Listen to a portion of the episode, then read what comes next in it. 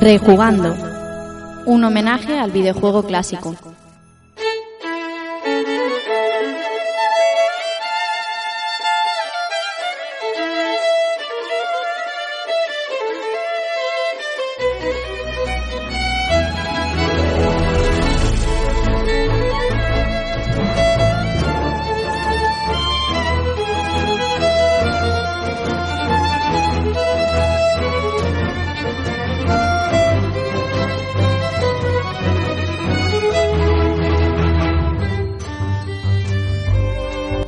Hola a todos, bienvenidos a un nuevo episodio de Rejugando y recibido un saludo de quien nos habla, Rafa Valencia.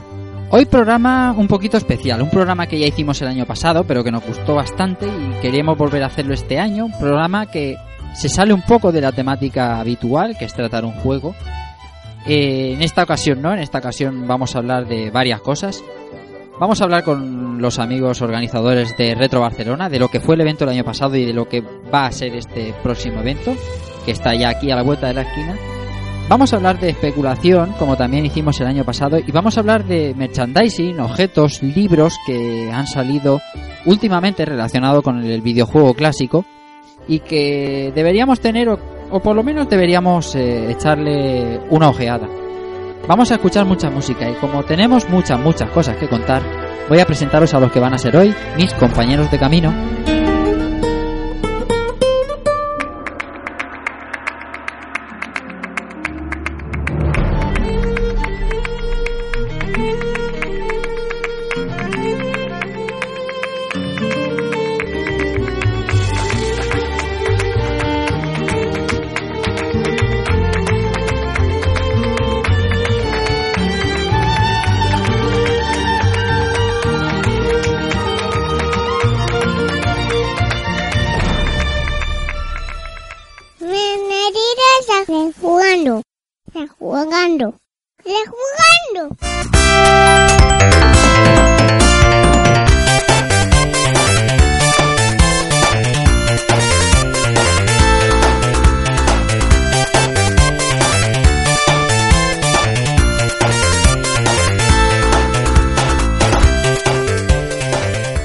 Y hoy vamos a empezar a presentar por, por una persona que hace ya tiempo que no está por aquí y, y ya sé menos, el profesor José Manuel Cristóbal. José, buenas noches. Buenas noches. ¿Qué sí, tal? la verdad es que entre directos y la semana del día de Resident Evil, Ujú, que no pude estar, ujú. antes estaba echando un mes y medio que no estaba por aquí. Ya lo creo. ¿Y qué tal? ¿Todo bien? ganas. Pues bien, bueno, un poco accidentada la semana, con Ujú. enfermedades varias de los pequeñajos, pequeñajo en mi caso, pero nada, bien, con muchas ganas de estar aquí pasando el rato con vosotros. Estupendo, vamos a ir presentando. Igor Martínez, Igone, ¿qué tal? Buenas noches. Buenas noches, caballeros. Buenas noches, Rafa. ¿Qué tal ha ido la semana? ¿Bien? Mi semana ha sido locura, ¿Sí? locura. Pero bueno. Y eso que no has tenido ni Madrid menos. Week ni nada de eso. ¿Cómo? Si no has tenido Madrid Gay Week ni, ni nada de eso. No, no he tenido nada relacionado así con videojuegos, pero me ha pasado un poquito de todo, desde pinchar con el coche hasta quedarme sin móvil y Oh. así. Pero bueno, seguimos con la sonrisa. claro que sí. Amigo, amigo Keiko, amigo Antonio Serrano, director del Galvadio Studio, ¿qué tal? Buenas noches. Muy buenas, eh, Rafa, compañeros y audiencia. Nada, aquí todavía recuperándonos de- del batazo del clásico Oh, oh.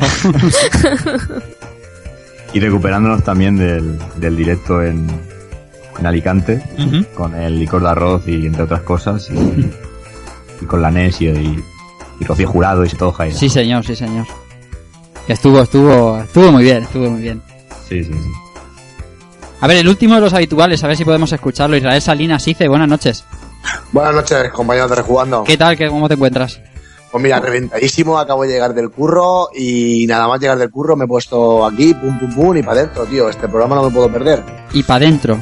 Eso está para bien. adentro, Ujú. todo para adentro, tú ya sabes. Sí, señor. Bueno, presentados todos los habituales, no puede estar con nosotros el amigo José Villanueva y Alberto Andreu, que por distintos motivos no pueden estar esta noche aquí, pero bueno, les echaremos aunque sea un poquito de menos.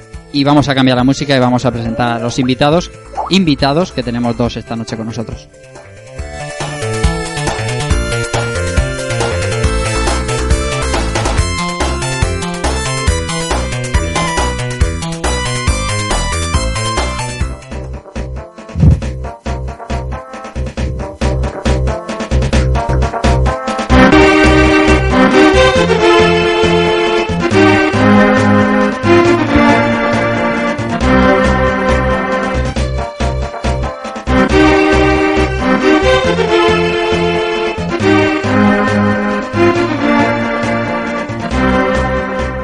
Primero de los invitados que voy a presentar esta noche eh, tiene nombre y apellido, se llama Carles García, que todo el mundo lo conocemos como Carles de Vicio Planes. Carles, ¿qué tal? Muy buenas noches.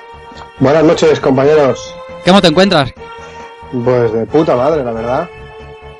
La verdad es que Encantado de estar con, en buena compañía y con muchas ganas de, de- tenía de volver a vuestro programa. Y nada, pues, pues agradecido estoy. Nosotros agradecidos también de tenerte por aquí. Vamos a presentar, si te parece, a tu compañero. Vamos a ponerle musiquita también. y lo presentamos y así estamos todos y empezamos a hablar de lo que hemos venido a hablar esta noche.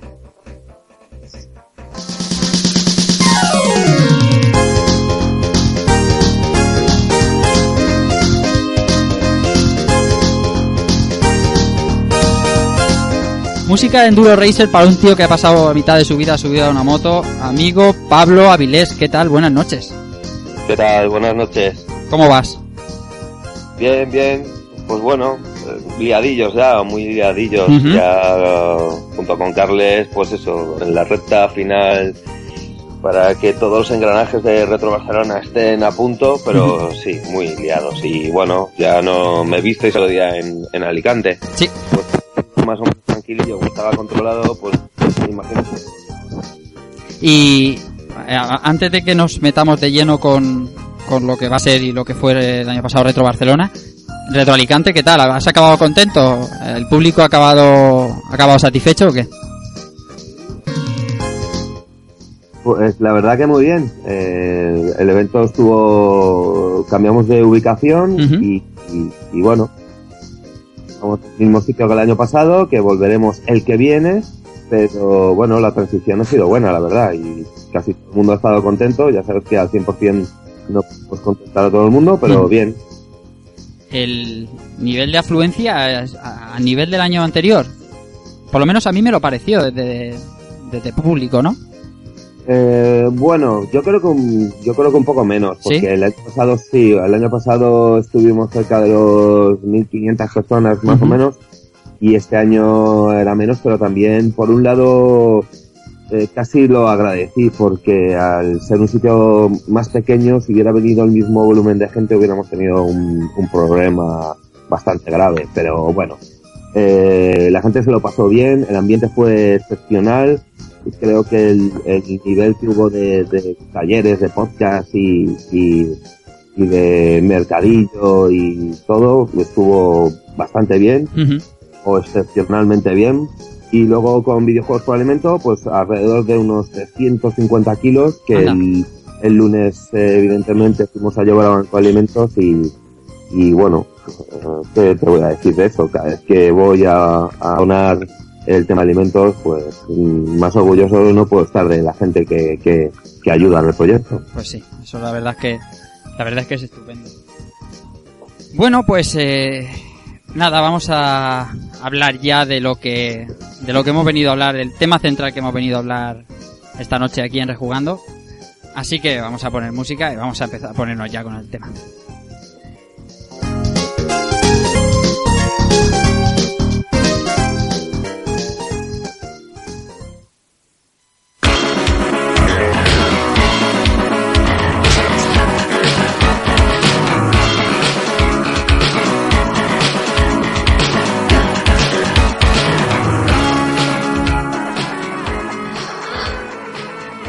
Y es que este mismo noviembre, día 21, 22 y 23 de noviembre, se celebra en Barcelona la segunda edición del festival Retro Barcelona y por eso hemos invitado a las dos caras más visibles de, Retro Barcelona, como son Carlos y como, es Pablo. Y yo, antes de empezar a entrevistar, eh, digo a, a mis compañeros, a mis compañeros de Rejugando, que acribillen a esta gente a preguntas que, nos enteremos de todo bien, bien, bien antes de, antes de que empiece el, festival. Lo primero, Carlas, eh, para el que no sepa lo que es Retro Barcelona o lo que fue Retro Barcelona el año pasado, por si no estuvo allí, ¿qué, ¿cómo definirías tú qué es Retro Barcelona? Pues bueno, Retro Barcelona es eh, un, un espacio, un, un evento, eh, más bien un homenaje hacia toda esa cultura de- del videojuego clásico, ¿no? Con esos eh, juegos y esas máquinas con las que crecimos y con las que tanto disfrutamos y seguimos disfrutando a, a día de hoy. un poco, a ver, si- siguiendo un poco la estela de la referencia que es eh, eh, en España, que es Retro Madrid, ¿no? Hablando de las diferencias, evidentemente. Pues intentamos eh, hacer pues, un espacio donde la gente pudiese reunirse y compartir vivencias y comprar un artículo para su colección, eh, jugar ahí con las máquinas que había, hacer torneos y, asistir a, charlas y, y podcasts. Es lo que intentamos eh, hacer con mucha ilusión y, mucha, y muchas ganas. Por suerte, pues bueno, tuvo muy buena acogida y bueno, muy orgullosos y con muchas ganas de hacer esta segunda edición. Cuando dices buena acogida, eh, es eh, evidentemente por encima de las expectativas que teníais, pero de cuánta gente, cuánta gente se movió el año pasado por, por Retro Barcelona. Pues esto Pablo te lo podrá concretar más porque él es quien lleva los números. El señor de los guarismos, Pablo. Eso. Pues alrededor de unas 7.000, 7.300 personas eh, fueron el año pasado por Retro Barcelona. 7.000 personas para una primera edición es una, es una brutalidad. Yo recuerdo cuando estábamos, estábamos allí, estábamos eh, casi todo el equipo de Rejugando allí y aquello sobrepasó to- todas las expectativas que teníamos todos los que habíamos allí. Eso fue eh, maravilloso, ¿verdad, Pablo? Fue una pasada. O sea, yo tengo que reconocer que, que, bueno, te lanzas a la piscina y dices, bueno, espero que haya agua. Pero es que- claro, es que no había agua, es que había un océano allí y, y la verdad eh, había mucha mucha gana en la zona de Cataluña y de haber un evento y estaba todo el mundo tirando piedrecitas y "Joder, está muy bien Retro Madrid, pero no, había un reto Barcelona y tal. Bueno, pues mira, por circunstancias se, se hizo y, y la verdad que fue aquello una pasada, una auténtica pasada.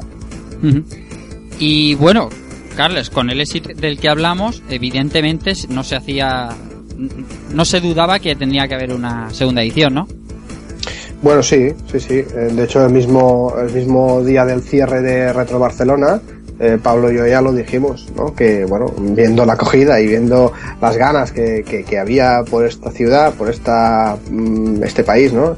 Que es Cataluña, eh, pues evidentemente lo confirmamos ya allí mismo. Y prácticamente inmediatamente, a las semanas, dos semanas, y nos pusimos ya a un poco ya a planificar y a preparar las cosillas para, para esta segunda edición que lo hemos planificado pues bastante más que la, que la anterior edición empezando por renovando lo que es la imagen. Hemos hecho eh, un logo hemos renovado la página web Ujú. hemos bueno ya una serie de, cosas que ya nos hemos puesto un poco las pilas no que el año pasado nos cogieron un poco el toro.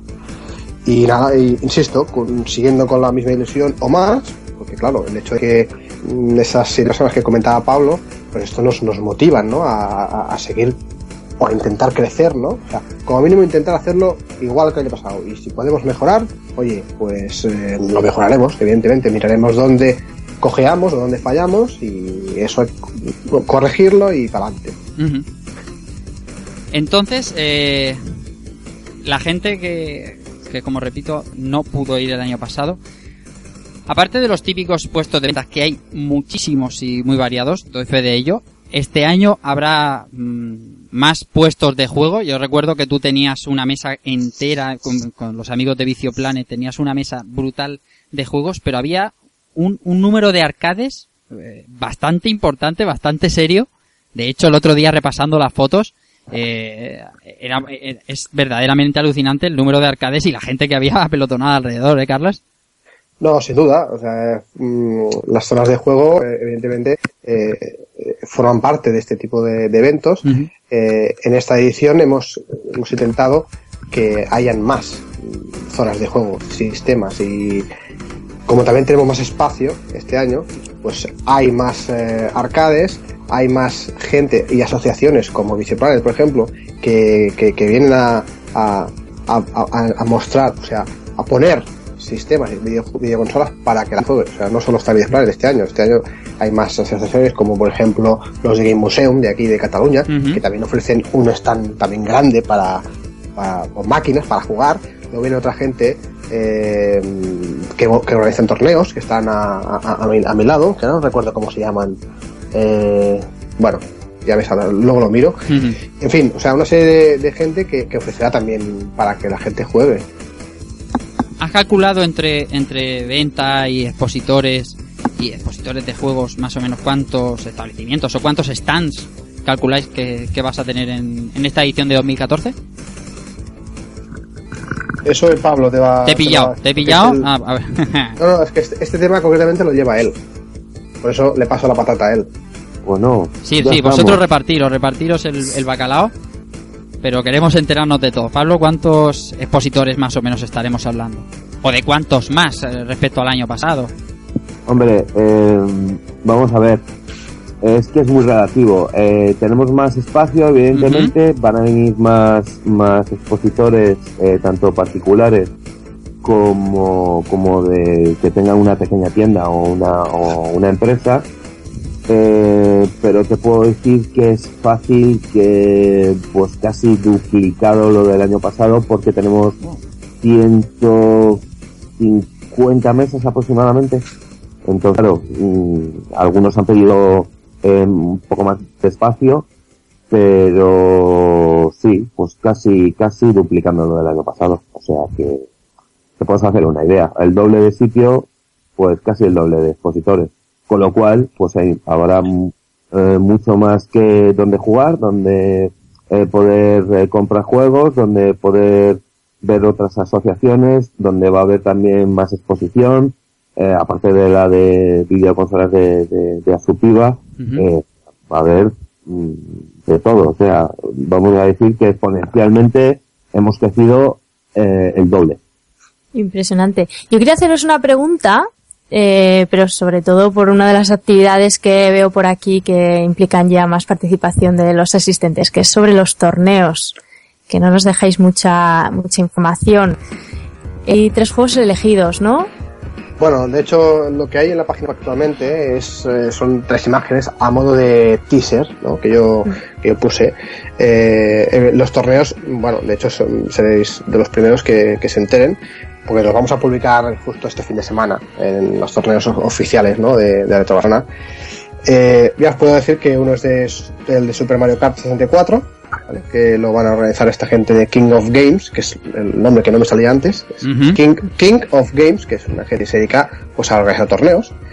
Eh, luego tendremos eh, un torneo de Windjammers, que este sí que no lo sabíais, supongo.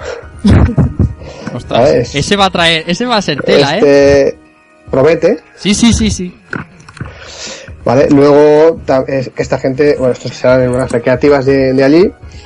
Eh, luego también tenemos el, el- un torneo de Tecmo World Cups en 96, el de Neo Geo. O sea, un poco de fútbol también, para, para variar un poco. No el típico pro o el típico FIFA, no, no, o sea, uno arcade, total, ¿no? De- Ese, ese gloria bendita. ese, vamos, yo creo que es brutal, ¿no?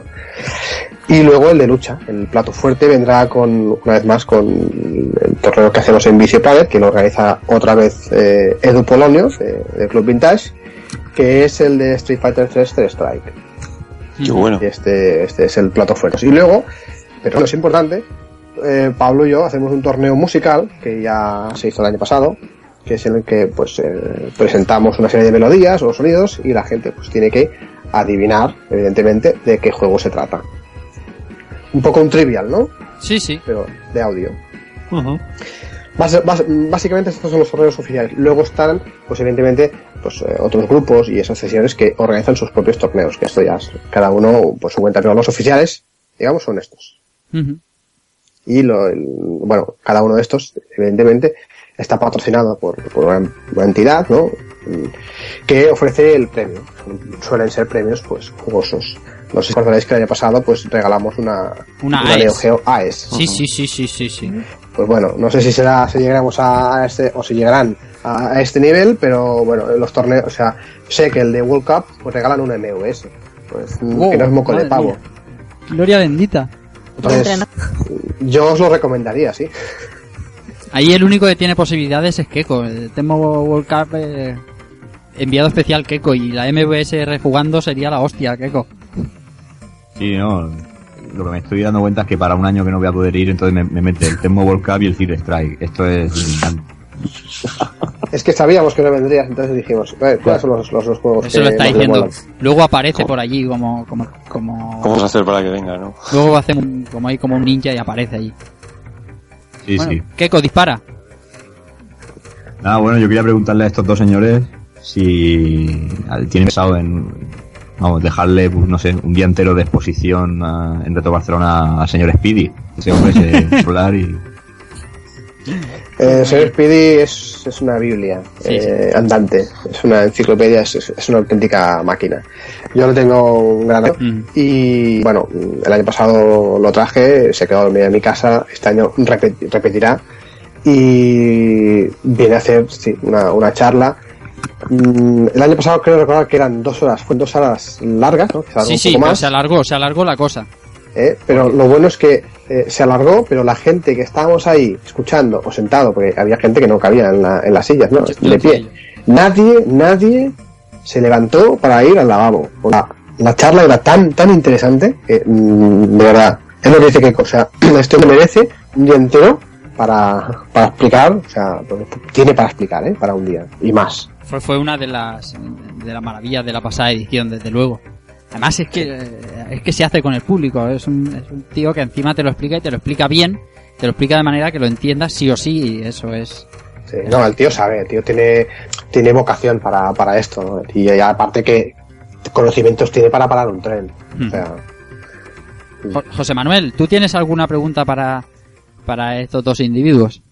Mm, Yo más que preguntas, lo que quería era compartir una pequeña reflexión que es sobre eh, la ampliación de, de la zona de juego. Porque cuando vamos a estos eventos al final a mí, eh, muchas veces, yo por ejemplo eh, este año mismo en la, en la Retro Madrid siempre terminas con la sensación de que ha estado muy bien porque al final te has encontrado con la gente, has estado hablando con, con amigos que hace mucho que no te ves y, y también además el poder jugar un poco. Eh, yo personalmente no me voy a una feria de retro o a un evento por comprar. No me voy a hacer el rollo mercadillo porque me canso muy pronto. Entonces, yo el año pasado, por ejemplo, valoré muchísimo la gran cantidad de, de- de oferta de arcade que había. Y también de consolas, porque me permitió pegarme unos buenos vicios ahí hombro con hombro con gente que no conocía y, también con vosotros. Y el que eso se amplíe, pues para mí es una gran noticia, porque hace que, no sé, creo que el evento gana mucho en dinamismo. La gente está como mucho más disfrutando, ¿no? Porque al final esto se trata de jugar, más allá de ir a comprar y, tener nuevas piezas, que también hay gente que, que, que es lo que más me importa, pero sobre todo el poder tener un evento en el que estemos todos allí, que tengamos a nuestra disposición cualquier sistema o una gran cantidad de sistemas para que podamos disfrutarlo, pues es algo que de diario no podemos tenerlo y yo creo que sería uno de los principales alicientes de la gente para poder asistir. Al menos nada, eso es mi pequeño punto de vista, porque preguntas tampoco quiero hacerles muchas, que estéis disparando aquí a saco. Hombre, como debe ser, para eso, para eso han venido, para eso le hemos pagado. sí, mogollón. La verdad es que yo estoy contigo un montón. Esto de la feria retro, que a veces se convierte un poco en, en, en mercadillo medieval de los retro, eh, está bien, ¿no? Que, que, joder, que se vaya a jugar y a convivir, que es lo que, lo que, lo que importa. Y hecho es lo que yo creo que destacó Retro Barcelona. Estoy contigo 100%. Suscribo Sí, todas sí. tus palabras. Sí, sí, no, yo también estoy completamente de acuerdo.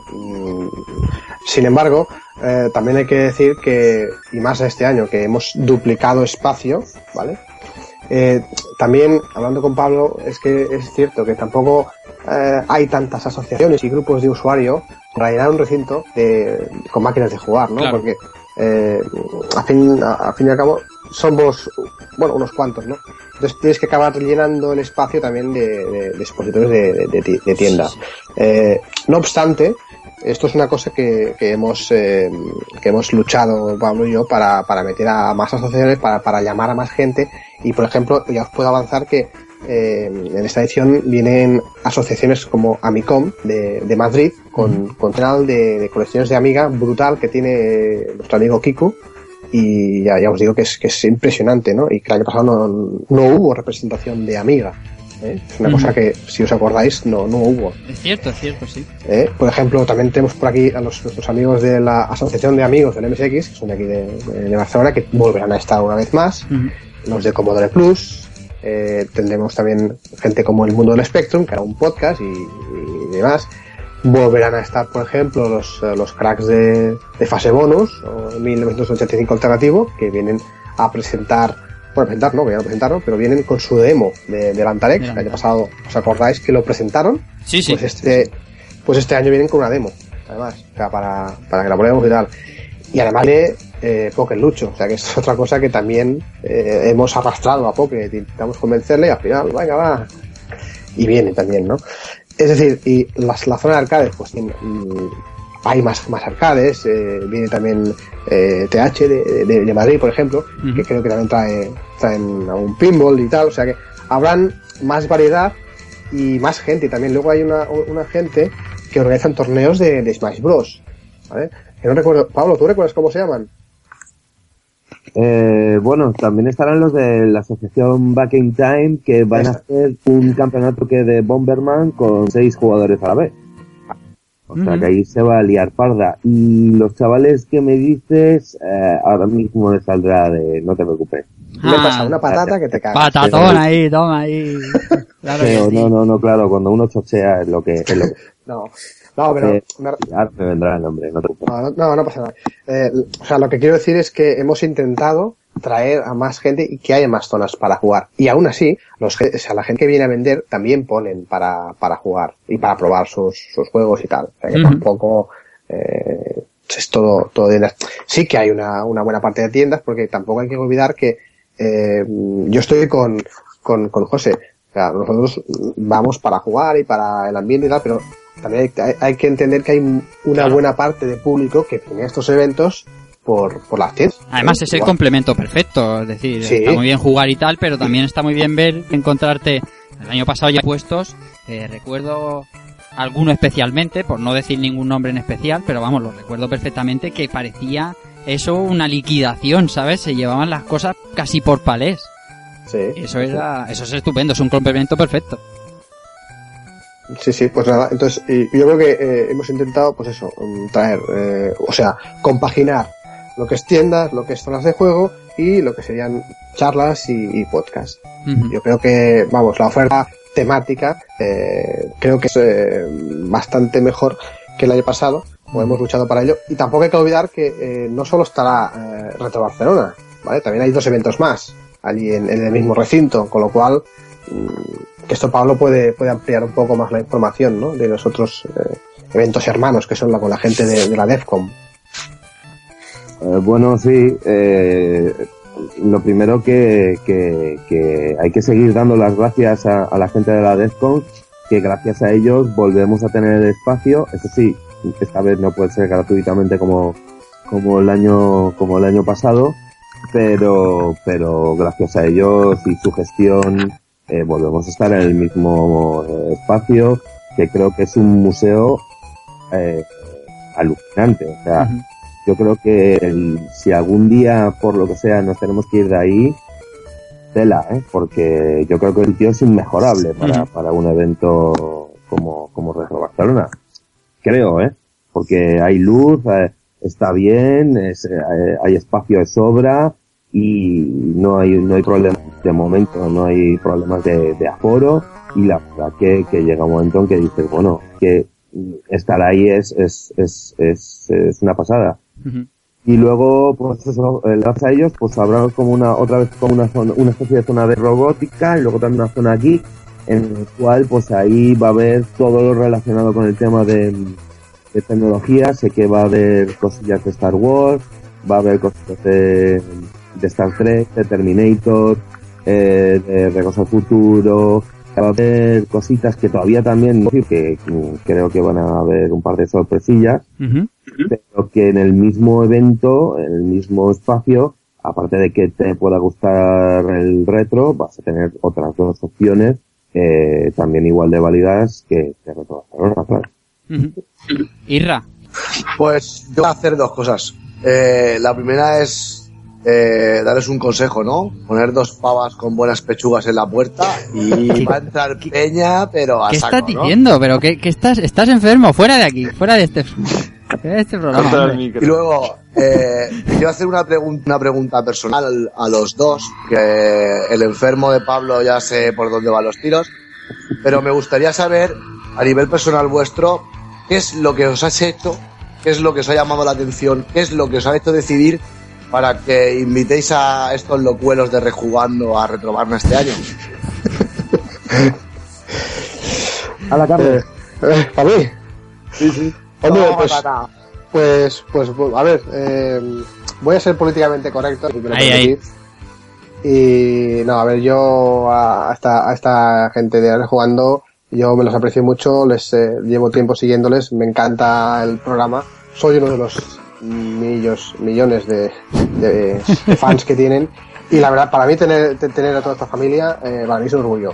Y el año pasado no hay que olvidar que fueron, vinieron todos, todo el equipo, prácticamente Sí, todos, creo. sí, sí.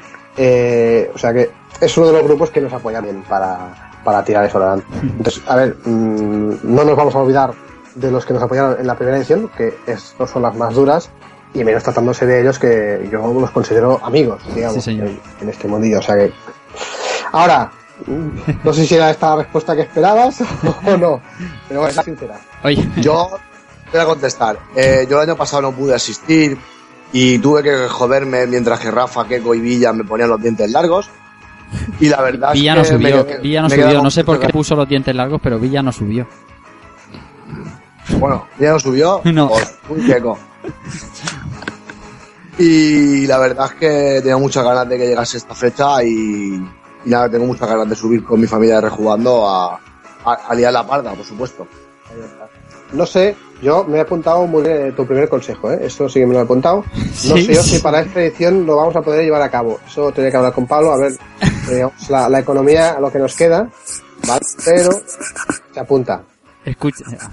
Oye, yo, yo os llevo un par de pelucas, ¿eh? Podemos ir a unos chinos, pillamos unos sujetadores, un poquito de relleno y los dos os podéis poner a la puerta. Bueno, a ver, eh, Pablo no sé qué decía de un tanga. O sea, a ver. Algo, a ver. A ver, vamos a ver. Eso es una sorpresa final lo del tanga el último, el domingo. Si, si todo sale bien, pues eh, he dicho que me voy a poner un tanga de un famoso videojuego que ya lo tengo. Eh, entonces yo me lo llevaré. Es sobre lo que dice Isra del tema de mm, dos pechugonas. Eh, bueno, y pueden ser también dos pechugones, ¿no? Porque las señoras también, las señoritas y señoras que vayan por allí querrán ver también Sí, carne, ¿verdad? Sí, señor. O sea, que no todo es siempre para los para los masculinos. Y em, la otra pregunta que nos has hecho, por mi parte, hombre, después de las mm, amenazas que me hicisteis por Facebook y Twitter y Ujú. tal, pues tenía que hablar, claro. Entonces, bueno, para esta segunda edición ya, ya voy más tranquilo porque ya hay más gente. Pero no, ya hablando en serio, hablando en serio. eh, eh, para no, yo creo que estamos, eh, hablo en- por boca de, de Carlos y, y la mía, eh, fue un verdadero, un verdadero honor teneros allí, que no es peloteo, que, que, no, eh, que, que fuerais para allá fue, eh, para nosotros un respaldo porque es decir, joder, oye, que vienen los de jugando y tal, o sea, que, que no viene un, uno que no, hemos hecho un podcast y podemos ir. No, no, no. Y no artillería. Y, y eso es confiar mucho, sobre todo, como he dicho antes, que no sabía si había agua. Que luego, claro, ahora sí, ahora todo, joder, que fue gente y tal. Sí, sí. Cuando te tiras a la piscina y dices, madre mía, o puedo dar una hostia aquí de tres pares o, o bueno, o me doy un planchazo a lo mejor habiendo agua, ¿eh? Que eso también puede pasar. Pero, pero, o sea, a mí, que fuerais para allá y apoyaréis el evento, es algo que siempre, siempre lo tendré, en, vamos, en mi mente y sobre todo en mi corazón. Y de verdad que no os peloteo, no me estoy haciendo aquí ahí porque estoy antes jugando y tal. No, no, no. Sabéis que lo que digo, lo digo de verdad y Sí, sí, sí, lo que siempre os lo agradeceré. Yo deciros a los dos que como están los tiempos súper mal, súper jodidos, y encontrar dos valientes que arriesguen y que tiren para adelante y que sigan haciendo y luchando y creando cosas para que gentuza como nosotros vayamos a sitios así, eh, la verdad que es para quitarse el sombrero mil veces y decir ole vuestros huevos. Gracias, hombre. Voy a, Si volver ya yo. de paso los pechogones pues hacéis eh, cosplay de Vega, oye, estaría muy bien. Yo entraría, ¿eh? Si hubiera sido en la entrada como Ostras, pues nuestro amigo Doki Panic, Igone, haría un cosplay de Vega de putísima madre, ¿eh? Tiene el pelazo, tiene el cuerpazo, solo le falta la máscara. Igual demasiado rizo, ¿no? Pues nada, da igual. eh. Pero bueno, aceptamos, aceptamos barco. Sí, Borja tiene un ratito de plancha eh, para... Sí, sí, sí. Y en el pecho más. Que voy a volver a lo serio. Que, que bien lo sabéis, ¿no? Voy a volver, hombre, sabes que compartimos casi todo. Voy a volverme, voy a volver a, a lo serio y voy a, a, a preguntar, a, a explicar un par de cosas que me han sorprendido este año para bien, muy, muy para bien. Vamos a ver, hay un descuento del 30% en Renfe para cualquier viajero que vaya a Retro Barcelona. ¿Sabéis si habéis conseguido eso? Eh, eh, los ponentes, ¿te refieres? Sí, o sea, cualquiera que meta un código eh, a Retro Barcelona te hacen un 30% de descuento en el billete de Renfe. Bueno, a So- ver, eh, esto simplemente es ir a la página de Renfe y, y pedir eh, una acreditación, o sea, perdón, eh, descuentos para, para congresos y tal. Es una opción, ¿no? Que ya lo hacen desde hace unos un tiempo. Sí, para hacen- Madrid yo me acuerdo que sí se hacía, pero el año pasado para Barcelona no estoy seguro de que no. No, no, porque no, es que ya te digo, eh, el año pasado nos pilló el toro Ujú. y lo hicimos todo al final muy, muy rápido y no nos dio tiempo. Este año lo hemos planificado todo desde, desde muy al principio. Y Pablo, tanto Pablo como yo, nos apuntamos todo lo que había que, que hacer. Entonces, y este era uno de los temas, ¿no? El, el pedir los descuentos, esto de, de Renfe, y la verdad es una cosa que, que, que la gente lo agradece, ¿no? Sí, sí, sí, sí. Está, O pues, sea, ya, está muy, ya no la bien. excusa, "Ah, es que es muy caro. Bueno, a lo mejor sigue siendo caro, pero bueno, a mí- aquí tienes una, una opción que te abarata un 35% de, del viaje. Bueno, pues, pues está bien. La verdad es que, la verdad es que sí. Nos dicen, bueno, nos han dejado algunos comentarios eh, con respecto a esto de Retro Barcelona. El primero es un amigo, eh, Alejandro Blanco, dice, hay un chaval muy majo que hace un torneo de Temo World Cup 96 en recreativa y da de premio un MVS sin abrir de dicho juego, de- del Temo World Cup 96. Y si encuentra una Retromanía, también hará unos Street Fighter 2 con, un- con una con una retromanía, con la última retromanía como premio. El amigo Alejandro Banco, que es más conocido en el mundo como, como TH. Nos dice también Jonathan Casanova, dice, ojo, eh, Canarias, Barcelona y vuelta para ir a Retro Barcelona 2014. Espero aprovechar la feria al máximo. Eso es responsabilidad, ¿eh, Pablo? Canarias, Barcelona y vuelta. Ya, ya, ya, ya, ya. Y gente que vaya- viene de Málaga, hay gente de Sevilla, hay gente Sí, sí, de sí. Coruña, hay gente de, Va- de, bueno, de Alicante, de Valencia, de Madrid, de Córdoba, de tal. Es que, claro, llega un momento en que dices, bueno, vale, estoy haciendo un evento y tal, pero, pero cuando se empieza a hacer grande, empieza a haber una responsabilidad que, que tienes que tener en cuenta. Y es que viene gente que a lo mejor está ahorrando para ir a ese evento y tú no puedes darle cualquier cosa. Ya, eh, eh, aparte de la entrada o no entrada, lo que sea, eh, gente que viene desde muy lejos y que le tienes que dar un, por lo menos calidad. La cantidad, eso ya también, hombre, sí hay más cantidad, evidentemente, pero sobre todo calidad. Y eso, quieras que no, es una, una responsabilidad que el año pasado no lo noté, pero este, este sí, sobre todo por eso. Porque me llaman como, como acá aquí, oye, que es que vengo, voy a Canarias, voy de tal, voy no sé qué, oye, yo ya he cogido el tren, tal, oye, y el, y el, el, el, el hotel, y, y claro, llega un momento que dices, joder, y si todo lo que estoy haciendo o estamos haciendo eh, no les gusta o no es lo que ellos esperan o bueno mm, estamos haciendo lo, lo, lo que podemos lo mejor que podemos. Sin duda. Evidentemente que, que, que tenemos que mejorar cosas y que habrá algún pequeño fallo que a lo mejor vosotros pues no os dais cuenta pero a nivel de organización eh, pues sí que nos daremos. Pero pero yo creo que eh, lo que estamos ofreciendo este año en Retro Barcelona y yo creo que tiene la suficiente calidad para que la gente que venga de afuera, cuando vuelva a su casa, diga, joder, he estado en Retro Barcelona, ha sido un sacrificio económico por mi, por mi parte, pero, joder, me ha molado, me ha gustado. Eso, eso es uno de los objetivos y espero de verdad que gente que venga de afuera, pues, pues, eh, cuando se vuelva a ir, pues eh, diga eso, que, que- que bien me lo he pasado, o qué bien me lo he pasado, o cuánta gente he visto, y cuántas, cuántas cosas había. Nos dice Marc Mateo Díaz, programa imperdible. y ya que lo decís, preguntar que ya que este año las conferencias no serán en el mismo recinto, sino en la zona auditorio, bien acertada la decisión para tener mejor audición, que cuando lo sepáis digáis la hora y día exacta de las diferentes conferencias de los ponentes para tenerlo claro. Dice, ah, y si el viernes tarde estará abierto como el año pasado. A ver si nos podéis iluminar. Eh, sí, bueno, primero, primero eh, decir que eh, antes cuando has dicho que es 21, 22, 23 de noviembre. Lo he dicho mal. Realmente, sí, realmente es 22 y 23. El Sí, año sí. pasado se abrió el, el viernes por la tarde también. eh, porque a las conjuntamente con, con la DEFCOM y la DEFCOM abría el, el- viernes, ¿no? Por eso tuvimos. Este año, eh, Retro Barcelona solo será mm, sábado de 10 a 8 y domingo de 10 a 7. Ujú. O sea, mm, perdemos un poco el viernes por la tarde. El tema de las conferencias, mm, sí, eh, en principio iba a ser en el auditorio. El problema es que en esas fechas el auditorio está, es- está cogido por otra, por otra empresa, ¿no? Por entidad.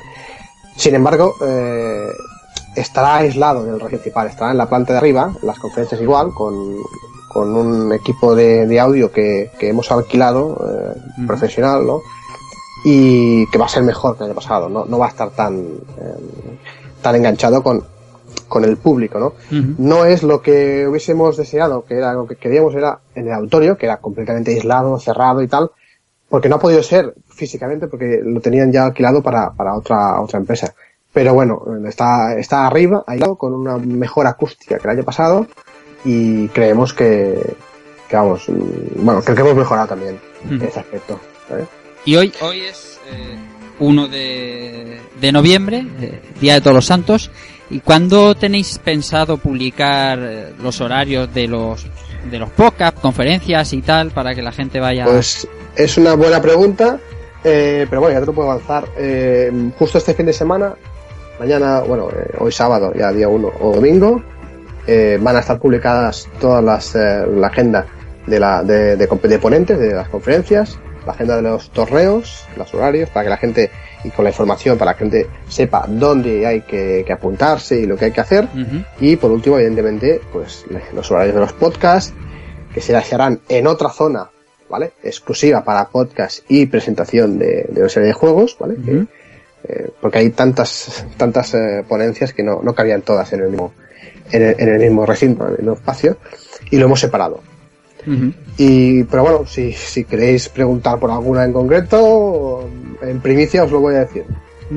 No, eh, bueno, eh, yo, yo ya sé el horario que nos, que nos toca a nosotros, eso sí que lo tengo claro.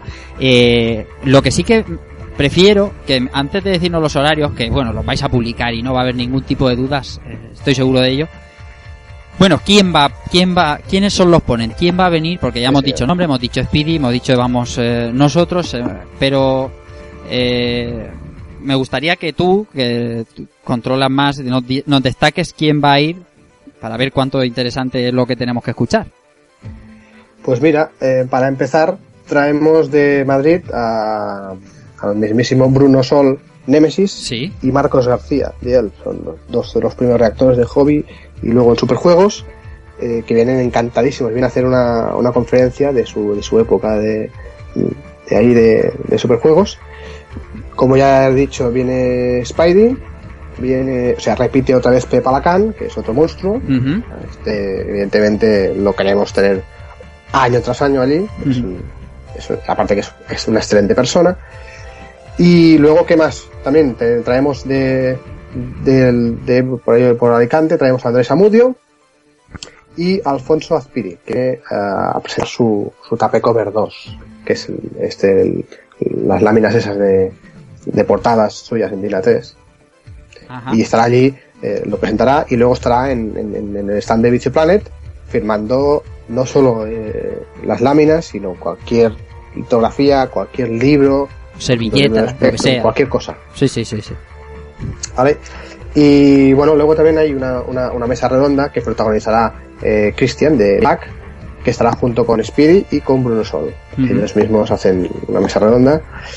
Y por último, pero no menos importante, por supuesto, es el plato fuerte de toda esta edición de, de Retro Barcelona, que es ni más ni menos que una conferencia de Abadía del Crimen.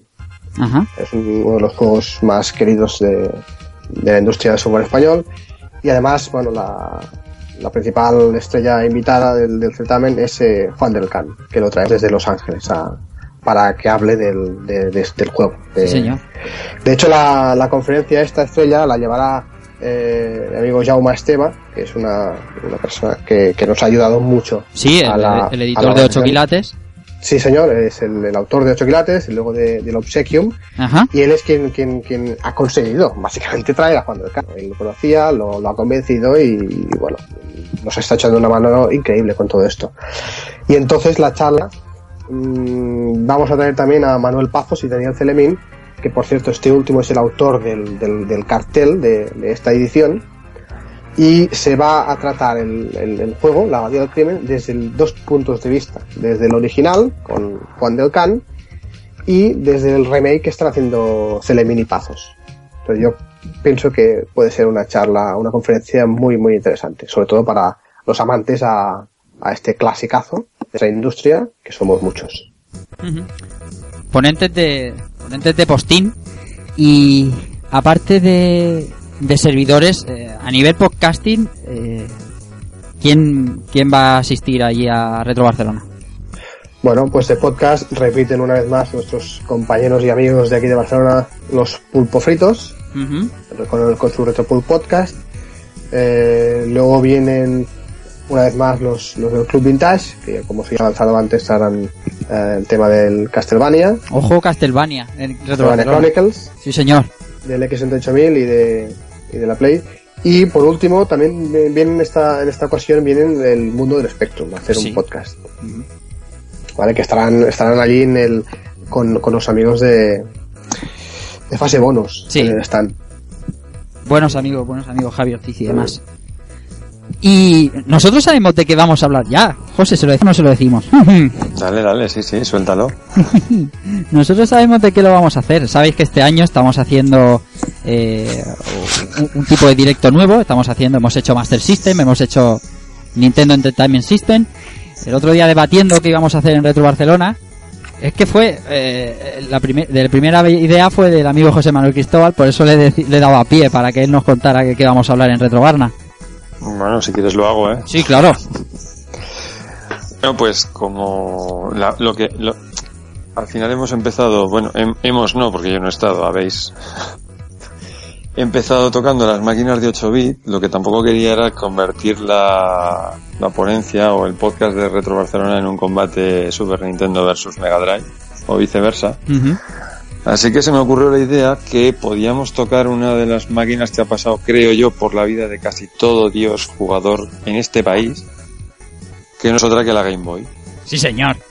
Sí, señor. Pues muy bien. Sí, señor. Así que ahí estaremos. Yo, yo es que creo que precisamente esta máquina todo el mundo tiene algún recuerdo. Todo el mundo tiene algo de lo que aportar, ha jugado algo, alguien le ha tocado de cerca. Y si no hablaremos del Tetris. Y, a- y aparte, eh, José, me parece una decisión muy acertada porque creo que está de aniversario, ¿no? Sí. Eh, creo que es el 25, 30 Sí, sí, aniversario. el 25 aniversario. Este año es el, es el aniversario, o sea, con lo cual me parece una decisión cojonuda. Y así, mira, me lo apunto para así ya ponerlo en la página. Pues sí, ¿Puedo, ahí- no? Sí, sí, adelante. Vamos, está totalmente decidido. Sí, sí, sí, sí. Vale. Vamos a hablar de Game Boy, vamos a pasar un rato allí con un montón de amigos, que es a lo que nosotros vamos. Bueno, y ahora, amigo Pablo, una de las cosas fundamentales de, de este evento y de casi todos a los que tú te sumas es videojuegos por alimentos, ¿verdad? Eh, como, como siempre, llevas allí videojuegos por alimentos para que la gente lleve sus alimentos imperecederos a cambio de videojuegos. ¿Es así? Sí, no, no, por supuesto. Eh, intentamos siempre que eh, los eventos que, que, que organiza la asociación tener la parte solidaria eh, de alguna forma y, y en Retro Barcelona estaremos con videojuegos por alimentos, con el mayor número de, de videojuegos, consolas que nos han donado las, las compañías y, y bueno, las personas que, que han querido donarnos al proyecto.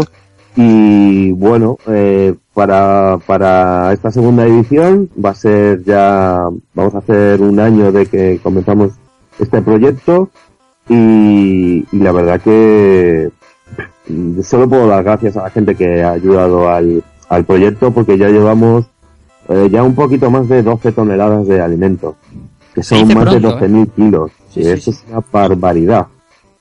Y estamos, eh, bueno, la asociación estamos súper orgullosos de que gracias a, a los videojuegos estamos ayudando a gente que lo está pasando muy mal con esta puñetera crisis y que estamos ayudando a que gente coma. Es que hay mucha gente que todavía no, no se está dando cuenta de- del, del, del concepto del, del proyecto y es que gracias a videojuegos que tenías en tu cuarto o en tu armario se, se convierte en alimento y hay gente que está comiendo gracias a- a que la gente es solidaria y, y dona los videojuegos y luego también evidentemente que, que lo cambiamos por alimento.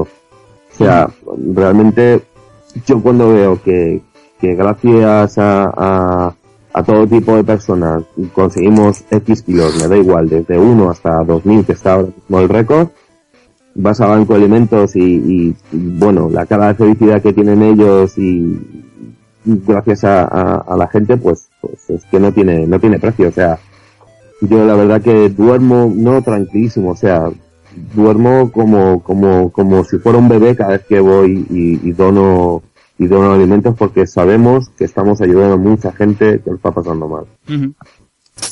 Para el que no sepa cómo funciona videojuegos por alimentos es bastante sencillo. La gente dona los videojuegos que, que quiere a la asociación de Pablo y el que quiere adquirir el videojuego solo tiene que ir con su bolsita con alimentos imperecederos, como digo, cualquier tipo de alimento imperecedero, con su bolsita y cambiar los juegos que tienen un valor en alimentos, pongamos 2, 3, 4, 5 alimentos según el juego, según lo, lo bonita que sea la edición, y te llevas el juego y ya está, y contribuyes con una labor social, eh, eh, como está diciendo Pablo, que, es, que es preciosa. Así que es tan sencillo como eso, o sea, os, os acercáis con vuestra bolsita y si no, y si no la lleváis allí, seguro que cerca hay un, un Mercadona o algo así. Y entre todos, eh, entre todos donamos, como ha dicho Pablo, lleva un récord de, en, en- un solo evento, 2000, 2000 kilos de, de alimento, que se dice pronto. Sí, la verdad que sí, y además, eh, eh, recuerda que fue un, en un evento que, que, bueno, fue en Orihuela, que fue Retro Santo Domingo, Sí señor, allí que estuvimos. no tenía avisos de, claro, no tenía avisos de que dices, bueno, pues es un evento pequeñito, pues bueno, pues vamos a los X alimentos, ¿no? No, no tienes unas expectativas y tal, y de repente vamos y recaudamos 2.000 kilos de alimentos, pues claro, dices, madre mía de mi alma. Eh, yo para esta edición de Retro Barcelona, yo no pongo, o sea, que son 100 kilos, 100, que son 2.000, 2.000, que son 20.000, 20.000 eh, cualquier, o sea, aunque sea dos kilos, yo ya feliz, pero, pero tengo expectativas mm, altas, pero no me quiero hacer ilusión, o sea, voy a ir, vamos a, yo voy a estar los dos días pendiente de, de que, que- de que, bueno, que a ver si se puede recaudar cuanto más alimentos mejor, pero, pero yo, yo estoy convencido que la gente de, que, que va a ir a Reto Barcelona va a ser súper solidaria con el proyecto y, y vamos a batir el récord. Y si no se bate, tampoco pasa nada. Pero seguro, estoy casi casi seguro que lo vamos a batir. Sí, señor. Y por último, Carles, eh, la última pregunta que tiene este servidor para vosotros. Eh, hemos hablado de las entradas. Las entradas, el año pasado, el, el- el sitio era cedido, eh, el edificio Hub era cedido, por lo tanto no se cobraba entrada y eso fue un puntazo de la leche. Este año, el mismo edificio, nos comentabas que no es cedido, por lo tanto tenéis que cobrar una pequeña entrada. Eh, ¿Se sabe, se sabe lo que va a costar o...? Sí, la, la entrada de un día son 3 euros. La entrada del fin de semana entero son 5 euros. ¿Tres euros? Ah, Tres eso euros. Muy poco, es- está muy bien. Sí, porque, insisto, y, bueno, insistimos, eh, Pablo y yo, en Retro Barcelona es un proyecto sin ánimo de lucro. Es decir, que no pretendemos eh, ganar la vida co- con, esto. Simplemente eh, fraguar gastos y veremos si podemos eh, recuperar todo lo que hemos invertido económicamente, ¿no? Pero esto ya es otra cosa. El tema que el año pasado, como comentaba, eh, los de la DEFCOM mm, le dijeron a Pablo, mira, hay este espacio, mm, ¿queréis hacer esto? Claro, Evidentemente Pablo ni se lo pensó. Eh, como nos cedieron gratis el espacio, pues no cobramos ninguna entrada. Este año, claro, lo, lo primero que nos han dicho, obviamente, es, bueno, este año vamos a compartir los gastos del hub, que ya os avanzo que barato el hub no es. ¿vale? Entonces la entrada, o sea, el dinero de la entrada eh, es para pagar el alquiler de- del recinto, ¿vale? Por eso son 3 euros y no son 10 ni 15, ¿vale? Porque solo queremos pagar el alquiler de- de- del recinto. Única y exclusivamente, insisto, esto es un proyecto sin ánimo de lucro, ¿vale? Así que si somos lucrados pondríamos la entrada de 12 o 15. Y ya digo, a partir de aquí, a quien le parezca cara eh, el bien de precio, esto ya eh, cada uno. Yo- yo considero que por el contenido y por lo que ofrecemos, yo considero que está bien ajustado. Yo, eh, como sabéis, nosotros vamos, vamos a bastantes ferias y, bueno, unas cobran, otras no cobran. Y yo os invito a los amigos que no fuerais el año pasado a que veáis fotos, solo fotos. Y aparte de lo que ya nos han contado Pablo y Carles que nos ofrece, que ofrecen, solo fotos del recinto. eh, y, y uno que va a varias a ferias al año dice, ostras, por 3 euros de verdad es aquí. Es eh, es que el año pasado parecía de así como diciendo, ¿en serio esto es gratis?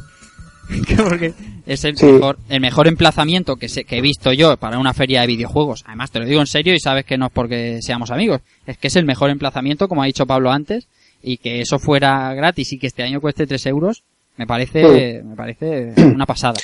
Sí, sí, claro, pero es que fue gratis para el público, ¿vale? Pero no para sí, los sí, que organizamos, ni mucho menos para los de la Defcon, que fueron quienes pagaron el alquiler de, del hub, que es lo que ha dicho Pablo antes, o sea, que este Retro Barcelona no existiría sin esta gente de la Defcon, o sea, que hay que darles las gracias a, primero a ellos por, por, por el año pasado ofrecernos esto. Y obviamente este año, pues bueno, compartimos gastos, pero, pero sí, eh, es esto. Ujú. Pues eso es, 22 y 23 de noviembre, edificio Hub de Barcelona, que está en Plaza de les Glorias. Sí, señor. Buah, madre mía, madre mía. Eh, así que... ¿Algo más, Keiko, Igone, Ice, José? Yo, si me parte. permitís, Mm. si me permitís, voy a soltar una pequeña cosa que llevo Suelta, eh, Keiko, suelta, estoy esperando. Vamos, vamos ahí, Keko. Tengo una sugerencia. Eh, pues Más tetas. No, no, no. Zona X. No, pa- para eso ya ponéis las luces rojas al final de la- del día. Sí, señor. Ya estaba claro. Yo tengo una sugerencia eh, para el amigo Carlas, porque yo sé que Pablo eh, se alimenta de bocadillos y le va a dar igual. Eso es verdad. Eso es auténtica verdad. Vamos a todos los eventos a comer paella, tal, y él, bocadillo. ¿Qué, qué le vamos a hacer? Es, el, es la, la, la cruz del, del tema de la Del organización. organizador. Perdona, Keiko, que te corte, pero es que era, era No, una no, verdad no, como un templo.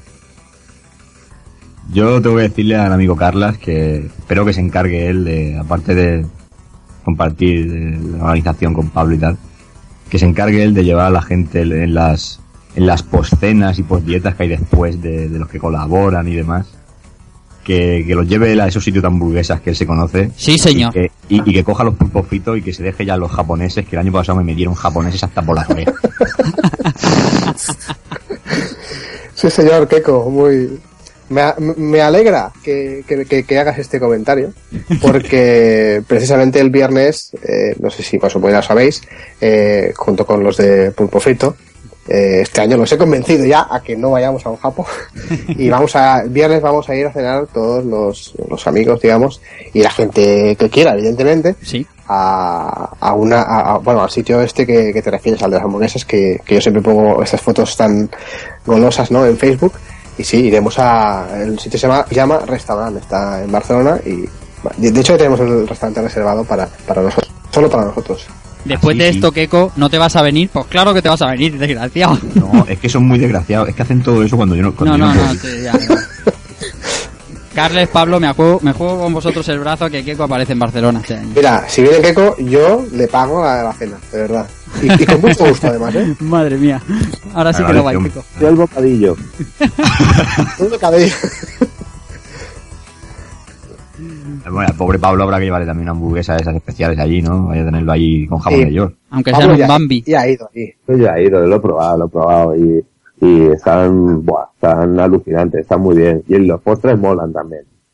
Sí. De hecho, cada, cada vez que viene Pablo aquí, para reunirnos por el tema de este Retro Barcelona, de hecho es nuestro centro, digamos, de, de reunión, en el pijama. Los Headquarters. Sí. Bueno, eh, hablo de lo que va a ser Retro Barcelona. Eh, Oye, oye, una cosa, una cosa. José. ya que hablamos de la comida, ¿qué pasa con el café? LOL. ¡Oh, oh, oh! ¡Oh, qué tema! ¿Verdad? Este es un tema. Esto es un tema. Atención porque Sí. lo que va a decir José es fundamental. Hay que mejorarlo, tío. Eso hay que mejorar algo. Hay que hacer algo, ¿eh? Yo, si hace falta, compramos entre todos una Nespresso y llevamos cápsulas, tío. Pero ¿Verdad que algo sí? más, Os voy a un una poquito cosa. más de dinamismo, un poquito más de dinamismo, agilidad para poner los cafés. Os voy a decir una cosa. Servidor se dedica al vending de café. ¿Lo sabéis? Ah, Súbete una máquina. Me subo una máquina. me, su- me subo una máquina de Oye. y arreglamos ese problema. Ya puestos, ya puestos, ya que sube el Pepe Alacán, hacer el favor de subirse el licor de arroz, ¿sabes? Y ya terminamos, ya terminamos de completar todo el plan, ¿sabes? Te quiero decir el menú entero. Bueno, como decía, una hora hablando de Retro Barcelona y, y todavía tenemos algunas cosas más de que hablar, así que vamos a, a cambiar de tema. Vamos a hablar de, en primer lugar, vamos a hablar, Keiko, a sugerencia tuya, de un tema que, que nos gusta mucho a, los, a los retrotalibanes, como nos dice Pablo Aviles, que es la, la especulación.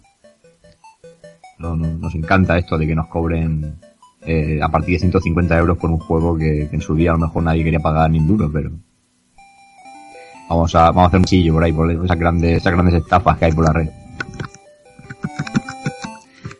Bueno, eh, tú mismo, tú que tienes ahí una pequeña lista de, de joyas, eh, de joyas al alcance de cualquier bolsillo, ¿qué te has encontrado por ahí últimamente en el mundo de Peculandia? Bueno, pues yo me remito muchas veces a un artículo que, que siempre está en internet porque algún día se venderá o, no. Eh, en eBay podemos encontrar eh, el- la versión de Super Nintendo del Captain America and the Avengers. Eh, curiosamente la peor versión que existe del juego. Eh, la podemos encontrar redondeando por unos 1500 dólares. Así Mil- en, 1500 en euros. dólares. Sí, en, en- en euros sería unos 1172 o así. Nada. Con la salvedad de que es, como tú dices, Rafa, es un juego de estos embalsamados que de dentro puede haber chorizo el- dentro del caja. Sí, señor. Eso es lo que hablábamos el otro día. Yo tengo esa teoría y la voy a defender hasta la muerte. A mí, como no hay manera humana de saber que lo que hay dentro es un cartucho con la ROM que dice y original, yo siempre voy a pensar que hay un salami.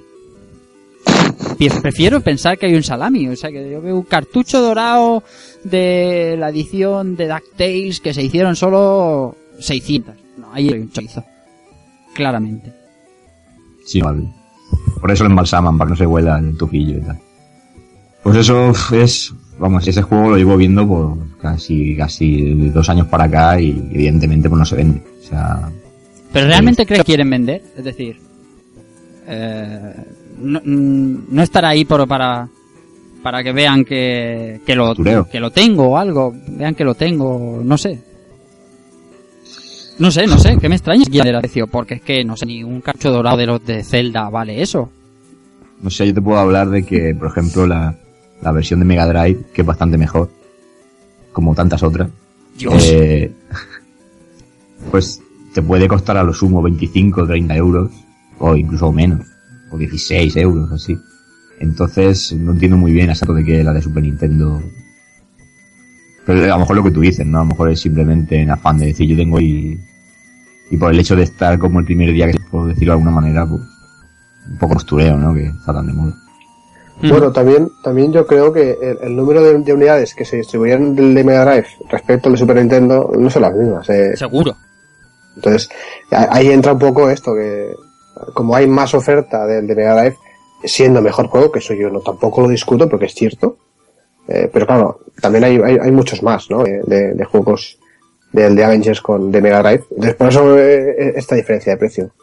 Ahora, evidentemente, no lo defiendo, evidentemente, para mí es un, un- un robo, pero bueno, es lo que hay. El juego es mucho más malo. Pregunto Sí. el desconvencimiento. ¿Mucho más malo? Sí, sí. Digamos que es mejor el de Mega Drive, sí, y esto es Vox Populi. El de Mega Drive es que es, que es igual clara que creativa, prácticamente. Sí. Mm. Más artículos de tu especulandia, que Bueno, pues con la fiebre estos días de, del Tortugas Ninja, con el tema de, de la película y demás, me dio por buscar eh, el famoso Tournament Fighters que apareció para Super Nintendo, Mega Drive y NES. Sí. Y bueno, la sorpresa es que tanto si buscas cualquiera de las tres versiones, depende del estado en que estén, eh, prácticamente todas sobrepasan los 100 euros. La, la de Mega Drive, algunas también, pero en Mega Drive siempre por lo menos te la vende a 25. Pero el cartucho de NES pelado, sin caja, te puede ya sobrepasar esa cifra. Y el de Super Nintendo, creo, mm, creo recordar que he visto alguna edición también mm, superando los, los 200 euros. Que son juegos que, vale, son muy curiosos porque era algo que se pedía a gritos en la época, ¿no? Ver a las tortugas ninja en plan Street Fighter. El de NES es una bi- bizarrada y una rareza total tenerlo, porque también fue de lo último ya que, que por aquí llegó a, a- a la NES y cuesta mucho de encontrarlo. Pero claro, eh, son buenos juegos, pero no son joyas tampoco. Entonces, no sé, es, resulta sorprendente, ¿no? Que, que un juego se podría entender a lo mejor eso de un juego de lucha un poco con un poco más de solera, un poco más de lustre, pero esta curiosidad que fueron las tortugas ninja, creo que a lo mejor entendería más esos precios en los arcades más clásicos, ¿no? De, típicos de yo contra el barrio de las tortugas. Pero ahí está, eh, 100 euros más o menos, prácticamente todas las versiones, la más económica que se puede encontrar siempre, como digo, en Mega Drive. Así que, pues nada, otra, otra rareza más, esta vez de, de las tortugas ninja. Yo no tengo, además, Carles, aquí estamos tocando Tortuga Ninja y el tema Carles. No tengo la impresión de que hubieran pocos juegos de ninguna de las dos plataformas, ¿eh? Es un juego que vi mucho. No, no, sí, precisamente este no es el caso que comentaba antes. O sea, si es caro es porque, porque bueno, quizá el fenómeno de las tortugas ninja, gracias a esta nueva serie Nickel, Nickelodeon y, y bueno, este nuevo boom que, que parece que tienen ahora los, los, muñecos, los muñequitos de merchandising y tal, quizás se ha revalorizado todo un poco la, la marca de las tortugas ninja. Es el único, la única razón que yo le puedo encontrar, porque no hace ni cinco años que estos juegos no valían más de 20 euros. Es así. Sí, sí. Sí, no, y me sorprende eso. Yo mm, nunca me había parado a mirarlo, pero ahora con toda la movida esta que ha habido con la película y demás, te pones a buscar y, y te quedas un poco a cuadro. I- iba yo, me, las- me las veía muy felices de intentar pillar un cartucho de, de la versión de NES, pero ni de coña. Sí, no, y aparte que, bueno, tú, Rafa, ya lo sabes porque estuviste conmigo el año pasado en el programa de las tortugas ninja del Club Vintage. Vintage, sí. Que, bueno, son dos versiones, la de Super y la de Mega Drive. La de Nintendo es parte, porque es una bizarrada aparte, como dice Keiko, pero son bastante distintos en cuanto a personajes y en cuanto a, a estilo de, de, de- de pelea. Es que no es el mismo juego. Y podrías decir, hostia, es que es mejor el de Super. Bueno, ahí podríamos, es un debate, ¿no? Para mí es mejor el de Super, para otra mucha gente es mejor el de Mega Drive. Pero no es que haya uno que destaque más que el otro, porque bueno, tampoco sí. Pero es, yo creo que es más por el, el tema del fenómeno de, de las tortugas, de la edad. Sí, sí, muy probablemente, muy probablemente haya subido. Porque es que también en ferias retro y tal, que además lo hemos visto sobre Mega, incluso el de Genesis y Cano, y no, no se pedía tanta, tanta burrada. No, si es que ya digo que, que es, es algo raro porque es un... Yo, yo digo, podría entender un poco el de NES porque era la versión que nadie se esperaba Sí. y, y a lo mejor pues, bueno, yo aquí en España la verdad es que el, el de NES me dio los dientes de tener, haberlo podido alquilar en un videoclub y poco más. Porque verlo en tienda no me suena haberlo visto, pero el de, el de Super y el de Mega me, me he hartado, o sea, de verlo.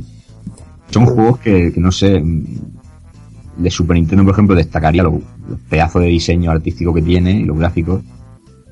Pero son juegos que yo a lo mejor eh, me, me he podido cansar al rato. El de Mega quizás también un poco más siniestro, pero pero bueno, tiene su aquel. Y el de, el de NES quizás es el que me guste, pero, pero a nivel, lo que digo, a nivel jugable yo creo que, en el recuerdo ha quedado más los, los antiguos, los Turtle in Time y este tipo de juegos. Y curiosamente, pues estos tres de lucha eh, tienen, tienen esa valoración hoy día en el mercado. No sé, un poco... O sea, bueno, yo estoy bastante de acuerdo con lo que dice Carlos, tiene que ser por, por el renacimiento este de la franquicia en Estados Sí, Unidos, sí, por la serie de dibujos y... Tiene que haber una razón así, porque si no... No Pues sé. no sé qué, no sé qué decirte, ¿eh? porque al fin y al cabo la, la, la franquicia de las Tortugas Ninja la han tratado de renacer varias veces a lo largo de estos años. ¿eh? Hace relativamente poco, y creo que fue previamente a esta última serie que ha sacado Nickelodeon, volvieron a sacar otra vez un par de juegos o dos, uno para PS2 creo que fue, donde otra vez volvían a tener otro, otro estilo distinto de dibujado diferente al que, al que están ahora viendo en los dibujos y tal, no sé. Es que creo que esto al final no sé, eh, coges un título que quiera, por ejemplo, este que estamos hablando del Tournament Fighters, lo que comentabas antes de que, de que, de que había muchos y tal. Yo creo que la gente recuerda más los títulos iniciales porque es cuando los que coincidieron más con el boom de las tortugas. Ujú. El primer que- título de Konami y luego el, el Turtles in Time, los dos beat'em up, yo creo que- que fueron más contemporáneos a cuando eclosionó aquí todo el fenómeno Tortugas Ninja aquí en España. Creo, Pero- ¿eh? No sé. Pero Opinión. fija- fíjate una cosa que hay otras franquicias como por ejemplo Dragon Ball que tú intentas comprar hoy día un por ejemplo el Apple Do Destiny de Mega Drive y más o menos lo puedes conseguir yo diría que casi rentable Sí, Siendo- 12, 12, 15, 20 a lo sumo. sí siendo un juego que, que es bastante antiguo y que quizá no debería ser tan fácil de conseguir y, y no sé eh, y, que- y que Goku no que con Goku se puede comercializar vamos se puede hacer un destrozo ahí de precios tremendo. Entonces, no, no sé, un poquito... A mí por lo menos me resulta curioso, cuanto menos.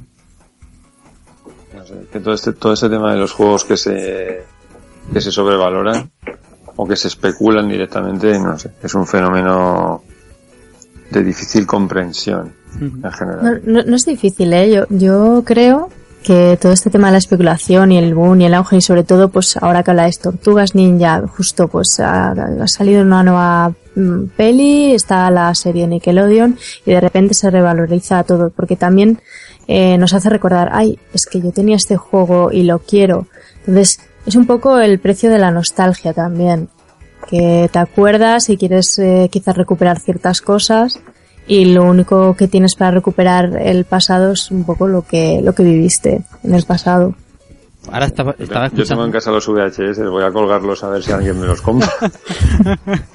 Ahora estaba diciendo, estaba diciendo Igone eso y yo estaba poniendo los ojos del símbolo del dólar. Me voy a hacer de oro. ¿Por qué? Porque el, el día 8 de noviembre se estrena Sony Boom. Y eso va, Sí, señor. la va a petar, lo va a petar entre los niños y con la colección de Sony que tengo yo me voy a echar de billetes. Bueno, ojo que el público objetivo no sería la nueva generación, sino los que jugaron al Sonic antes. No, pero los que jugaban al Sonic antes y los que jugaban al, tal- al Tournament Fighter antes, los mismos, mismo target.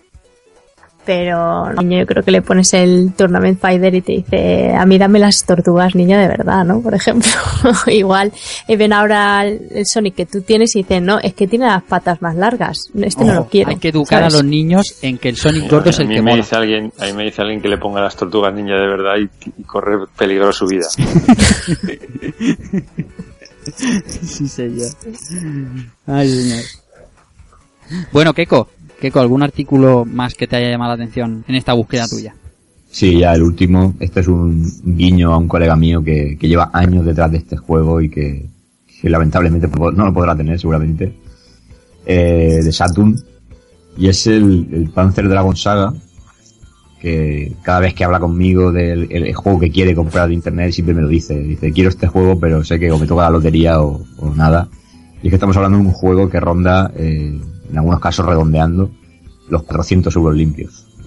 O sea, cuesta una- lo mismo que una Play 4, eh, Xbox 3, o sea, Xbox One, llámese como quiera, pero... O sea, auténtica, locura para un juego este ya sí que no sé si hubieron pocas unidades, si llegó, entonces si solo existe en japonés. Eh, todo el mundo yo creo que Panzer Dragon conoce el primero y el segundo a lo mejor. Y este pues es una especie de RPG, si no me equivoco. Sí, eso es. Y bueno, pues yo creo que, que sepa eso, ¿no? La rareza, como intentar comprar un, un Samurai Shadow, un RPG o, algo así. No sé qué, qué pensaréis vosotros, pero vamos, eh, absolutamente desmedido para... O sea, no dudo que sea buen juego, pero creo que ya es una, una idea de olla bastante monumental. De las cosas que se aprenden cuando vas a Retro Barna o a Retro Madrid o algo así, juntándote con las personas adecuadas, descubres por qué ciertos juegos eh, se, le- se les va la olla a la gente. Porque recuerdo conversaciones el año pasado sobre este Panzer Dragon Sega, Saga, eh, que será, es de- eso, pues, simplemente por la rareza, ¿no? Por el número limitado de, de unidades, pero además Keiko, tú estabas en las conversaciones y José también, auténticas burradas pedían por una caja de cartón arrugado. No estoy diciendo las tiendas de Retro Barcelona, ¿eh? estoy diciendo mm, gente gente corriente, gente que iba vendiendo sus cosas. Te pedían burradas por una caja de cartón o de un Illusion of Time o, o un juego así como el Panzer Dragon Saga. Sí, y, y a veces que, que no te colaran una repro, ¿sabes? O sea, Correcto. Correcto, eso es otro... otro- Yo- hombre, allí vimos también algún objeto así como el el, el Knights of the Round de Capcom de Super Nintendo también sí, bastante, bastante rico. Es que este hay, hay, hay muy pocas unidades del, del, del Sí, Knights sí. of the Round de Super. Y el y el, el Dragon Saga, el que comentabas ahora, eh, la que no entiendo porque, porque este precio. Quizás es porque, en mi, en mi opinión, es porque se ha convertido en juego de culto, quizá. Porque tampoco es que sea normal, porque este juego, el Panzer Dragon Saga, hablamos, creo, ¿no? No sí, el sí, RPG. sí, sí. Sí, sí, Sí, sí, el saga, saga, saga. el saga. El, el Saga salió eh, en el Japón, obvi- obviamente, pero también salió en el americano e incluso llegó aquí a... a- Mm. O sea, que entiendo que creo que la única razón eh, que, que encuentro es, es, es esta, que se, para Dragon es una saga, va- valga la redundancia, que se ha ganado esta reputación ¿no? de, de juego de culto, quizá. Porque luego acordaos que hay una hay una, una Xbox, la primera, un especial de Panzer Dragon, que es brutal. No sé si lo habéis visto. Y esa sí que vale un pastón. También. O sea, yo pienso que por ahí van más los tiros, porque tampoco es un juego que, que hicieran pocas unidades. Sobre todo para, para la consola vía, se hicieron, seguro que se hicieron bastante. Vale, sí, no, no, eh, Claro. es que era para Saturn. Claro, era para Saturn, o sea que por pocas que hicieran, bastantes eran. Por eso. Ostras. Y hablando de juegos de culto, Igone, el tuyo sí que se ha hecho de culto, pero de cultísimo, que es un postureo que no veas. Sí, sí, sí, total. De hecho, eh, apareció en la lista de los juegos de PlayStation más buscados que hizo Daniel Acal de Play- Playmania. Ajá. Y este juego, eh, así contándos una anécdota, eh, tengo un amigo que, que digo que es mi maestro gamer, porque es el que me enseña, el que me dice juega esto, esto no, y le hago mucho caso porque adoro su sabiduría. Y hace tiempo me dijo, oye, mírate las tiendas de Madrid, eh, que quiero el Castlevania el Symphony of the Night porque lo perdí y necesito recuperarlo. Digo, pues nada, lo típico que haces un préstamo de estos de para siempre Hmm. y entonces pues nada, tienes que volver a, a encontrar el tuyo. Entonces, bueno, estuve bueno, aparte mirando en las webs así de segunda mano que te puedan vender los juegos y tal, no sé qué. Eh, pues me fui a, a tiendas pues como la Choyo Games que, que está aquí en el Arenal y no lo encontré por menos de 120 euros. Wow. Y eso quedan pocos, ¿sabes? Sí. Sí, sí. Y aún así, bueno, pues eh, mi amigo me dijo, no te preocupes, ya me lo busco, ya me busco yo la vida y al final lo consiguió por 75. Después de negociar mucho porque lo vio en eBay, pero debió ser que se acercaba la, la hora de- del final de la subasta y no, no había ofertas lo que sea, entonces por mensaje pudo negociar ese precio, pero estaba más caro. Bueno, yo, a ver, el caso de Symphony of the Night es un caso aparte, ¿vale? Porque Symphony cuando salió, ¿vale? Eh, yo me acuerdo de que la prensa de aquel entonces lo tildaron de, de- de juego más bien, o sea, que eran 2D, que no se llevaba, que, o sea, no lo pusieron en, en muy, en muy, muy bueno, vamos. Hmm. A pesar de que era un juegazo ya para los que nos gustaba la saga y tal. Y es un, es un juego que con el tiempo se ha ido ganando muy buena reputación hasta el punto de que, yo el primero, lo considero el mejor Castlevania. Esto ya entraría para otro debate, ¿no? El Rondo Blood o este. Bueno, la cuestión es que eh, Symphony Night marcó un punto de partida para todos los, siguientes juegos de la saga, ¿no?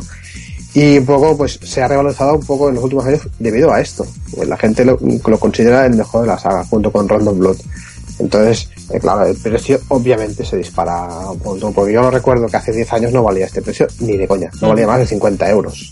Y No. ahora, No sé, cómo, no sé qué opinión tendrás Verlas, pero en el año 97 que aparece Symphony of the Night, sí, la gente no tenía Symphony of the Night. Ni- No, ahí, que- ahí- ahí- no. ahí está. Ni de coña. Ahí está, No. sí señor. O sea, eso es así. En el año 97 lo jugamos cuatro pelados. Eh, exacto, es lo que digo, justo, los más sí. fans de la saga, y no tienen nada más, porque mm, era una época del 3D, que estaba la gente flipando con el 3D, y venía este juego y, la gente lo hizo ni caso. Eso, eso iba el juego. eh, yo, yo recuerdo de revistas viejas que tengo por ahí que aparecía a veces en las contraportadas de la revista de la publicidad pero se le miraba un poco como, uff, este juego ya es 2D pasando a tope y a jugar ya a lo que hubiera, Resident Evil 1 o cosas así ya más comerciales, Claro. por decirlo así, pero el, el Symphony of the Night no tocaba ni, ni el tato en aquella época. Claro, es que tú le pones a la peña del momento entre la tesitura de jugar, que, por poner un ejemplo, en Ridge Racer, Wipeout, Symphony of the Night, que es lo que tiraba era el 3D. Y, y esto a primera vista y a ojos del, de, vamos, del, del público general, pues se juega en 2D, cosa que no es cierta del todo, pero bueno, eso ya es entra Sí, en pero- tecnicismo, pero es cierto, o sea, es un juego que en ese momento se, se le minusvaloró demasiado, y que ha cogido muy, muy, muy poquito a poco, al final ha cogido un halo de leyenda. Entonces yo, hasta cierto punto entiendo que se pague pasta por este juego, por el tema de que muy probablemente haya un número de copias relativamente bajo comparativamente con otros. ¿Y los fans? Porque ya había mucha gente muy afín al Castlevania antes de que saliera. O sea, no, no hubo una gran cantidad de fans que dijeran, oye, pues, es un Castlevania, hay que, hay que cogerlo. Pero es que fíjate tú también que fue el primer Castlevania que rompió por completo. El primero no realmente, perdón. El 2 también tiene una, un desarrollo un tanto particular, pero es que este rompió por completo. Eh, fue el primero que introduce la, en, en la saga Castlevania la mecánica que copia de la saga Metroid. Sí, la. Metroidvania esta. Y yo creo que eso también habría gente que le pondría una pequeña... Quiero entender, quiero entender ¿eh? No, no lo tengo muy claro tampoco. A mí desde el primer momento sabía que era un juegazo y efectivamente lo es. es para mí es el mejor juego de Play y probablemente mi juego favorito. Entonces, que no es poco de pavo eso, lo que dices. no Oye, sé, poca, lo- poca broma, ¿eh? Poca broma, Sí, sí, no, yo, yo lo tengo muy claro. O sea, la partidita al Sinfonía de Night y cae, todos los años, eso está claro. Y no hay, bueno, esto ya es poco que ver con la especulación, pero quizá alguno de vosotros estéis conmigo. No hay una eh, so- sobrecitación de gente alabando a este juego que, que nunca en su vida había tocado un Castlevania. Efectivamente. Eh, claro. Es decir, Eso, vamos a eso ver. siempre lo hay. Vamos a ver, yo no soy jugador de Castlevania, ya lo dije el día que jugamos aquí el Belmont Revenge. Eh, lo he ido jugando poquito a poco, pero vamos, no- nunca he sido un gran fan. Y ahora de repente, como nos pasó con DuckTales y como pasa con tantísimos otros, de cinco años a esta parte, eh, Castlevania Symphony of the Night se ha convertido en un mito porque sí, para gente que mm, me resulta bastante evidente que no los ha jugado. Por no en profundidad. Eh, no sé, no sé, tengo tengo así mosqueo, no con la gente, no con el juego, sino más con la gente que dice, sí, sublime, sublime, pero no sé si se ve, sabes bien de lo que estás hablando. Me- no sé si me entiende. Perfectamente, sí, sí. Es que es así, ¿eh? Es así.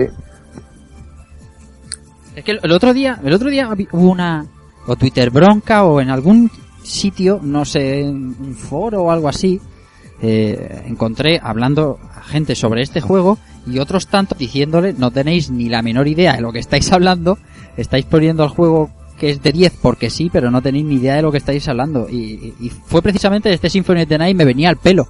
Porque es totalmente lo que yo pienso de Tokikia. Sí, el juego de 10, el juego... Pues Sí, pero bueno, yo pienso que se suban al carro porque los que los que siempre hemos alabado la saga y los que entendemos más de la saga, siempre hemos dicho que, o creo yo, que el Symphony es el, el número uno. Entonces, claro, como lo dicen, lo dicen los, los eruditos, pues claro, estos otros que se han subido al carro, pues también tienen que afirmar lo mismo, sin tener ni pajotera idea y sin haber jugado antes al Super Castlevania 4. Decir, no, Eso es. es una puta maravilla. Es otra Así puta es. maravilla. Sí, sí. Eso Eh, es, eso es. Creo yo, vamos, y luego, luego también están otros, otros tantos que, que dicen que el Round of Blood es el mejor sin haberlo jugado en su puta vida, sin Claro. saber ni siquiera que somos en, en- en- la Turbo Duo. Mm. Coño, ¿cómo la ¿Ves? Turbo Duo? Sí, eso también lo he detectado yo. Mucha gente No. que parece que, que jugó al rondo en, Todo- ah, no, en, la, todo- en la, en todo el la, mundo ha jugado. en la PC Engine. Ah, Todo el mundo ha jugado, todo el mundo ha tenido la Turbo Duo. Pero Sí, sí, sí. ¿Me estás contando, tronco? O sea, yo, yo de hecho me enteré bastante tiempo, mucho tiempo después de jugar a Symphony of the Night que existía este juego y que era una precuela. Directa de la historia que contaba en el Symphony of the Night, ante lo cual, pues estupendo, a darle en cuanto pueda. Ujú. Y en cuanto pueda ha sido en cuanto he podido emular, no hay más. Claro, pues- Porque no tiene ni, vamos, ni, ni yo, y, ni y casi fíjate, nadie. y fíjate una cosa que te voy a decir, que, que mucha de esta gente que yo digo, ¿pero tú has jugado? ¿El trafilla? Eh, sí, sí, tal, sé. Eh, ¿Cómo lo has jugado? ¿Y en qué idioma has jugado? Ah, inglés. Si estaba en japonés, si solo sabes japonés. ¿Pero qué me estás contando? Hay tres, hay, hay, hay tres formas de, de pillarles. El idioma es una, eh, preguntarles por, por qué idioma utilizan en la intro. Y lo otro es, podría ser también preguntar si, que qué tal funciona el, la invencibilidad después del toque. Bueno, también ahí los coges. Sí. Lo que sí que es cierto, y eso es verdad, que hace recientemente eh, han sacado un parche para, para el juego, para jugarlo en PC Engine, eh, en inglés. Yo como tengo la, el console, tengo el juego original, evidentemente, pero tengo, mm, eh, me bajé el parche este para ponerlo en, en- en- a menos y jugarlo en inglés, el, el juego. Pero esto es hasta- hablamos de hace, creo que hace meses, ni, ni, ni dos años hace que está esto. Parche que han hecho los, los fans, como siempre, y lo, lo, lo han traducido. Pero claro, cuando yo, cuando yo lo hago con toda esta gente del Rondo Blood, claro, todo el mundo había jugado en inglés. ¿En inglés? ¿Ves? Pues ya dirás tú qué tienes, macho, porque... No, pero si Sí, sí, hay un poco, hay un mucho de eso, hay un mucho de eso. Eh, por último, Igone, mm, nos, nos enseñabas aquí en, en tu pequeña parte del guion un set del Majora's Max, eh, ¿cómo decirlo? Eh, Que deja, te deja sin palabras. o, o a cero la cuenta bancaria, no sé, una de dos. 1150 euros una edición limitada de, del Majora's ¿Qué? Max. 150, no, no, no has leído bien. Te 1100 falta. 1150. Ah, vale, te he entendido 150. 1150. Es que ha dicho 150, ¿eh? No, no, se ha cortado el, el, el ah, eBay. se ha cortado, vale. Ajá. 1150 sí, sin, sin poliuretano, sin polipropileno por el alrededor. Pues es una, bueno, una subasta. Ya, estos son 49 pujas que lleva ya. Lo he encontrado de casualidad, más que nada buscando un poco de merchandising y demás. Esto, esto para, para el podcast. Porque a mí me tiene muy alucinada cómo hoy día se puede pagar tal cantidad de dinero, pues, pues eso, por el set de Majora's más eh, para Nintendo 64, el, el set Aventura, que sí, que te viene un montón de cosas, como la banda sonora, un, un reloj, eh, creo que debe haber unas pegatinas o unos pins, que estoy mirando las fotos, Sí. pero no sé, Ujú. no sé bien, una camiseta, aparece por ahí, ¿no? Sí, Y- el reloj bastante cutrongo parece, así un poco así como balatero, ¿no? Parece, te lo digo en serio. Y el precio de salida era 99 céntimos el 23 de octubre. Y pues eso. Eh, la última puja fue el día 26, que ha alcanzado ese precio. Vamos, pero ha sido bastante, bastante rápido. En, en tres días que ha subido desde un euro a 1150. A mí, a mí me tiene alucinada. Y bueno, en- si os interesa, pues eh, no, no quedan ni dos días. Es verdad, pone, pujar. el día 7 tienes en tu casa. Si tienes 1200 pavos, el día 7 lo tienes en tu casa. Madre mía, qué La de niebla que tiene eso, ¿eh? Dios mío. Es- es- es- no sé cuántas unidades habrá de, este juego, pero ostras. Eh, No, del, del, del juego es una edición que sacaron pocas unidades y sí, Sí. efectivamente... sí, es- está numerada y tiene la Claro, 641. está numerada. Pero bueno, esto, esto, es- esto es como el, el, el Ocarina of Time dorado, el cartucho dorado. Sí, Que, vale, es, es lo mismo, es, cuesta muchísimo encontrarlo. Y, y, y, bueno, al precio ya, si lo encontráis ya veréis qué precio. Pero claro, como hay pocas unidades y es una rareza, porque, mm, como sabéis, el único oficial, ¿no? Bueno, el único, digamos, que salió a la calle dorado era el de, el de Majora's Mask. Pero había una versión de Ocarina of Time que también era dorada, que eran pocas unidades también. Y estas valen un tuflón. Ujú. Pues sí. Era eso, pagar el pastizal o pintarlo dorado tú mismo ahí con un editing en tu casa. Sí. Que también te quedaba, que te quedaba bien. Oye, pues vamos a poner un poquito de música, también vamos a ir de música hoy. Vamos a poner la canción que nos ha dejado mm, Albert, Dante77 aquí para, para los amigos. Eh, y ha dejado una canción que es la de Red de Metal Gear de MSX, como no. Dice, como veo que alguien ha puesto una de Castlevania, que luego pondremos, pues he optado por este temazo del primer Metal Gear, que más pronto que tarde pasará por aquí. Así que ir de- desempolvando la Subsistence. Así que vamos a escucharlo y así refrescamos las gargantas y enseguida volvemos con, con temas de merchandising y libros que últimamente están saliendo de esto del retro, que últimamente está saliendo también mucho.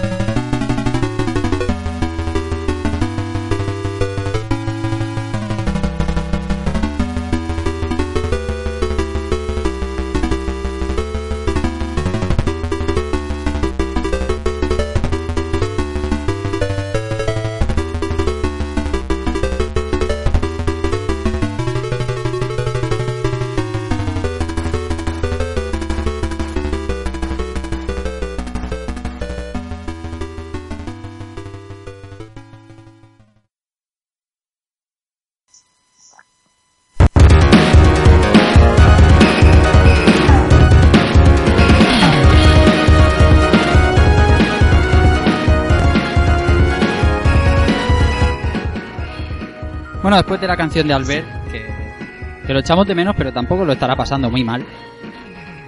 Vamos a hablar de otro tema. Mm, Vamos a hablar de, como decía, de esos artículos, merchandising, libros que están saliendo últimamente de, de temática retro, de videojuego antiguo y todo eso que nos gusta tanto y que últimamente está tan de moda y no sé si es que está reportando bastante dinero, pero bueno, van saliendo bastantes cosas y eso que nos, que nos llevamos a, a los ojos. Voy a empezar yo, que aunque no sé si lo comentamos en el último Galvadia Studio, Keiko, corrígeme si me equivoco, que fue cuando lo recibí. Y es el último libro que se llama La leyenda de Final Fantasy VII, que salió a la venta el día 20, al final creo que se retrasó hasta el día 30. Es decir, que creo que salió a la venta antes de ayer oficialmente, yo lo hace una semana o así. Y bueno, es un libro que ha traído a España ediciones arcade.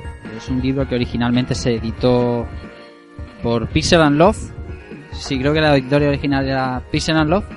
Y lo Sí. han traducido aquí eh, a ediciones arcade con un, con un prólogo de The Elf. Eh, y es un libro que llevaré leído como tres cuartas partes. La verdad que está muy bien. Te cuenta la historia, o sea, eh, eh, es decir, si no has jugado el juego, no es tu libro porque te cuenta la historia de cabo a rabo, por orden cronológico, de todo lo que englobarías Final Fantasy VII. No solo el juego en sí, sino también con, con Last Order, con todos los juegos que conllevan la, la, la fábula de, de Final Fantasy VII.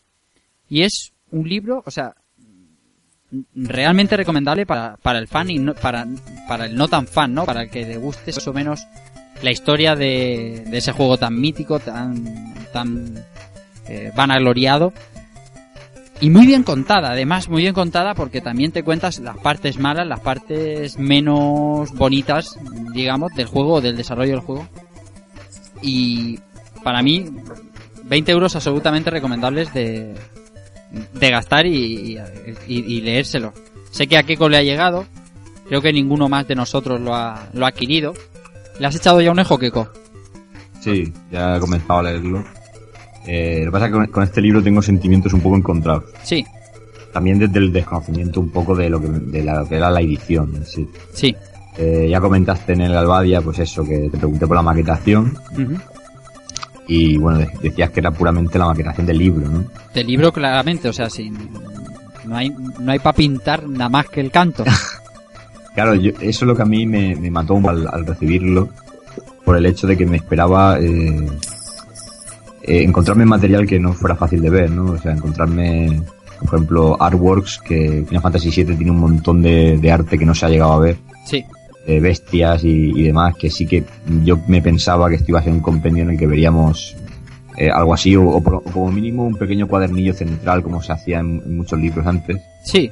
con, con una galería. No lo tiene, No. pero bueno, una vez que te pones a leerlo, eh, está tan bien escrito sobre todo, Eso es. o, o en este caso también traducido, que, que ya al final se te olvida un poco esa sensación. Yo soy un... A mí no me gusta nada pagar por, por negro sobre blanco, porque, no sé, yo me dedico a este mundillo de la impresión y, y sé que, que no son los precios que se piden en, en los comercios, o lo que piden hoy día por, ese, por este tipo de formato. Pero bueno, una vez que, que cómo te llega la encuadernación, que está muy bien, eh, con ese relieve, con esos ornamentos, con esa portada tan elegante y tal, y luego los regalos que, también la editorial ha dado por, el tema del retraso que hubo y tal, y sobre todo por, por lo bien escrito que está. Solamente leerte el prólogo de, de The Elf eh, ya te da un, bastante ganas de seguir, y la introducción también te, te advierte un poco de lo que te vas a encontrar, con lo cual en principio no engañan a nadie, y una vez que, que pasas ese, ese tramo, si te esperas algo de, de pantallas o capturas o arte, después es una compra que para el que le guste sobre todo ese juego es, es ineludible.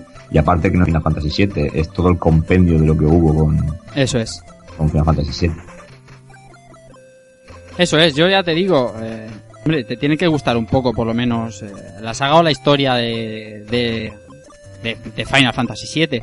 Si no, desde luego que no, que como te he dicho, es, es texto, texto y texto. Pero yo te digo una cosa, yo es lo que yo quería, o sea, está bien ese pequeño recopilatorio que digas tú de fanarts o de material inédito, pero pero yo quiero que me cuenten, quería que me contaran las cosas bien con el con el libro anterior, eh, con el con el que eh, en todos los Final Fantasy, que el- la leyenda de los cristales se llamaba, el que Sí. salió el año pasado.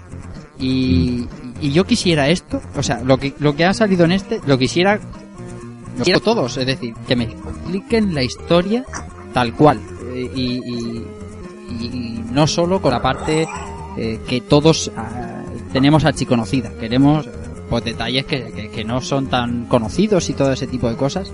No sé, me, ha me está encantando. No he terminado, pero pero me está encantando, ya te digo. Todo lo que me arrepentí de comprar el anterior eh, por, por lo insatisfecho que me dejó, no porque sea un mal libro, sino que esperaba otra cosa, esté muy satisfecho.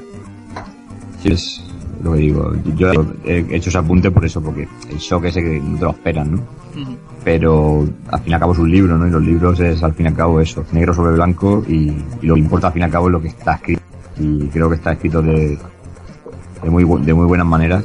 Y solo como apunte chorra decirte que la edición de Sephiroth está agotada ya, ¿eh? No quiero decir nada. eh, era de esperar y yo creo que el retraso tenía que ir un poco en eso. De hecho, por eso a mí me llegó el libro. Yo creo que yo fui la persona, la primera persona que yo conozco que lo tiene soy yo. Y, y es porque cogí la edición buena, Claro, que es la edición de Aeris.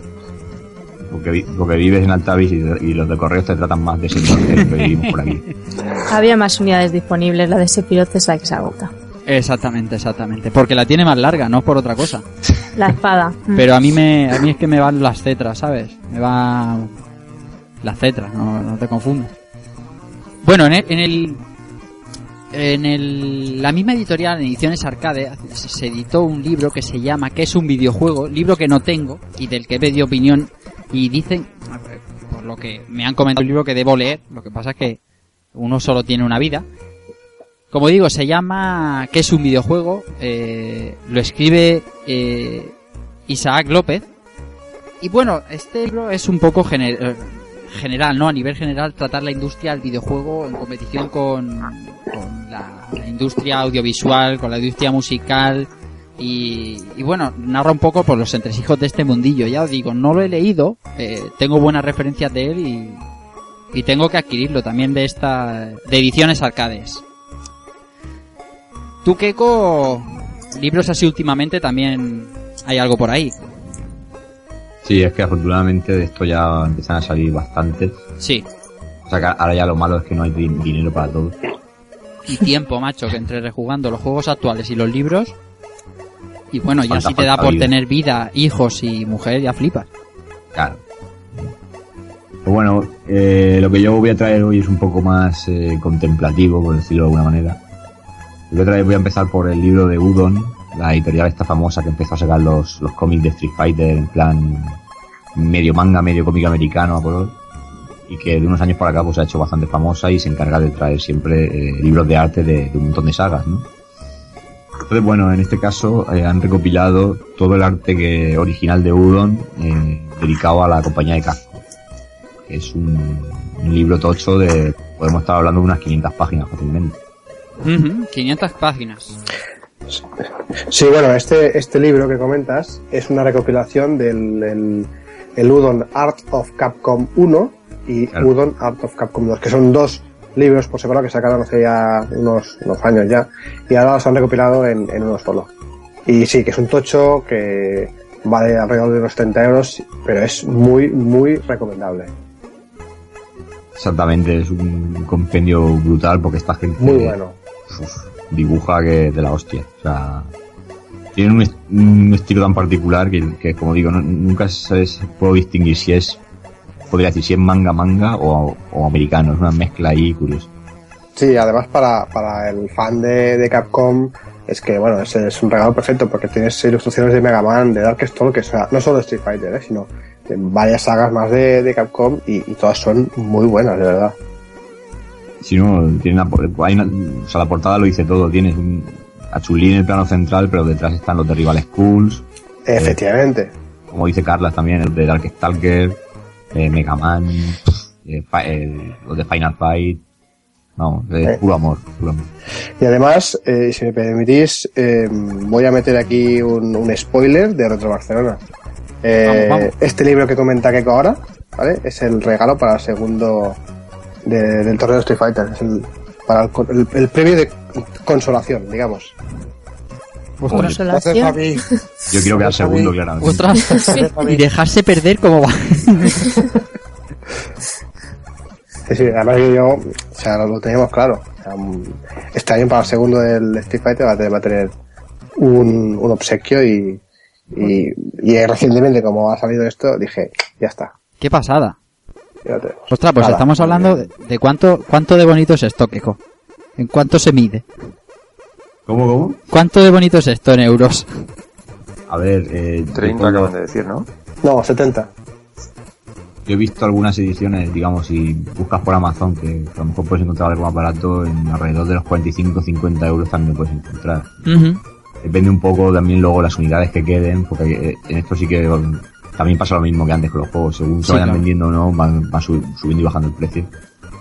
Yo por lo menos lo que he encontrado vale alrededor de eso, pero, pero perfectamente pueden ser también eso, como dice el Carlas, 70 euros y para adelante. Y Es, es que es el precio oficial que he visto yo aquí en la tienda de Gigamesh, la librería Gigamesh de aquí de Barcelona, que lo tienen allí a, a la venta y lo puedes ojear y, y es lo que vale, vamos. Ahora, Es sí. que son es 500 verdad que es la- páginas, tío. Es que, Sí. que lo vale. Sí, sí, porque de hecho los, los dos por separado, los dos anteriores, estaban sobre eso, sobre los 34 euros cada uno. Y ya no se encontraban, entonces eh, Udon decidió pues recopilarlos otra vez en uno. Y, bueno, y seguir, porque claro, son muy buenos. A ver, hay veces que, que 70 euros puede parecer mucho, pero en este caso, no, o sea, en el anterior programa que hicimos también de este estilo que hablábamos de merchandising, yo hablaba de un libro sobre la, sobre los bocetos de la película de animación de Street Fighter, y hoy en día vale eso, pero es que lo va- es que vale su precio en oro. Entonces, en este libro de Udon también digo lo mismo, o sea, es que, es que sobra de arte cada página. Entonces. Respeta- es un, eh, sobre todo es un regalazo. O sea, para, para alguien que le guste Capcom, como dice Carla, eh, te plantas con eso y por más caro que pueda costar, es una auténtica joyica. Habéis, mm, amigos de Keiko, habéis pillado el mensaje, ¿no? Claramente. Bueno, si no lo habéis pillado, ya, ya os mandaremos fax. Es un buen regalo. Algo más sobre este Udon Art of, Hancock, of, of Capcom. Pues, pues que, que el siguiente artículo que voy a comentar también pertenece a, a Udon, Sí, que para mi gusto es más amor todavía. Claro, porque te toca más a ti la fibra. Hombre, entre, otras cosas. Eh, estamos hablando de SF25, The Art of Street Fighter, que es, eh, de nuevo, es otro compendio. Y es que Udon ya lanzó un, libro con, con todos los artes de Street Fighter sin llegar al 4 sin llegar a Street Fighter 4 y como existe también un, el libro de arte de Street Fighter 4 del 4 pues se les ha aburrido juntarlo todo también en, en un solo tomo. Eh, también por lo que he podido encontrar yo pues es alrededor de 40 50 euros seguramente también puede subir la cifra. Y puro amor o sea prácticamente todo el legado artístico de Street Fighter desde los desde que empezó hasta prácticamente el día de hoy con creo que iba incluso ilustraciones ya del, del Ultra Street Fighter 4 también. O sea que prácticamente esa saga Ah, entonces mm, tienes a Decapre ahí. pues seguramente, seguramente. No, no te importa, ¿no? Ahí no te molesta. no ahí no pasa Claro. pero vamos que otra joyaza también son libros que cuesta de pesan bastante cuestan de cogerse y, y verlos cómodamente pero pero chico no hay otra manera de, de tenerlos recopilados o sea, Udon Claro. ahí otro otro puntazo Y la gente, esto, eh, pues, co- 40 euros aproximadamente, pero es que se los, se los, sea, se los quitan de las manos.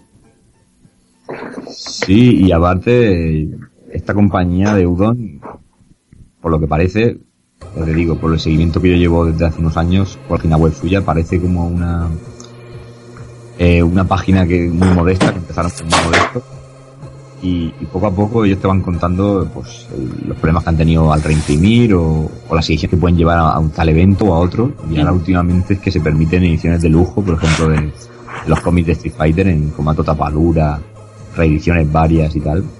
Y es que se están haciendo un nombre bastante grande. Incluso creo que alguno de los dibujantes que tiene, alguno ya ha dado el salto a empezar a hacer colaboraciones en Marvel y cosas así. O sea, mucho cuidado. Sí, sí. Aquí me he puesto yo en el- un enlace de, de los lanzamientos eh, recientes y, y- futuros de, de, Udon, de la editorial que, comien- que comentas, y, te pones a mirar de lo que han lanzado y lo que van a lanzar solo este año, y tienes. Es que consiguen la licencia de todo. No solo de. Capcom tiene Hyperdimension de Tunia, tiene el Street Fighter 4 volumen 1 de Waffen of Sin, que es una novela gráfica. Tiene Resident Evil 6, los artworks. Tiene eh, Persona 3. Tiene Okami, el libro de, de el libro oficial. También eh, Evangelion, Devil May Cry, Asura Wrath. O sea, que tienes tiene licencias de todo, Udon. Sí, es que se han, te digo, eh, con el tema, a lo tonto, con el tema de dibujar los cómics de Street Fighter, como lo han hecho tan bien, eh, se han ido metiendo más en- a coger más licencias de videojuegos. Siguieron con Capcom, pillando también Capitán Comando para hacer unos cómics. Y, es, sí, sí. y, y otro- y otra serie ya de, de cosas que hacen ellos más personales. Pero claro, si hay una cosa que está clara, antes costaba la vida co- eh, comprar un artbook de, de cualquier videojuego, costaba bastante encontrarlo simplemente.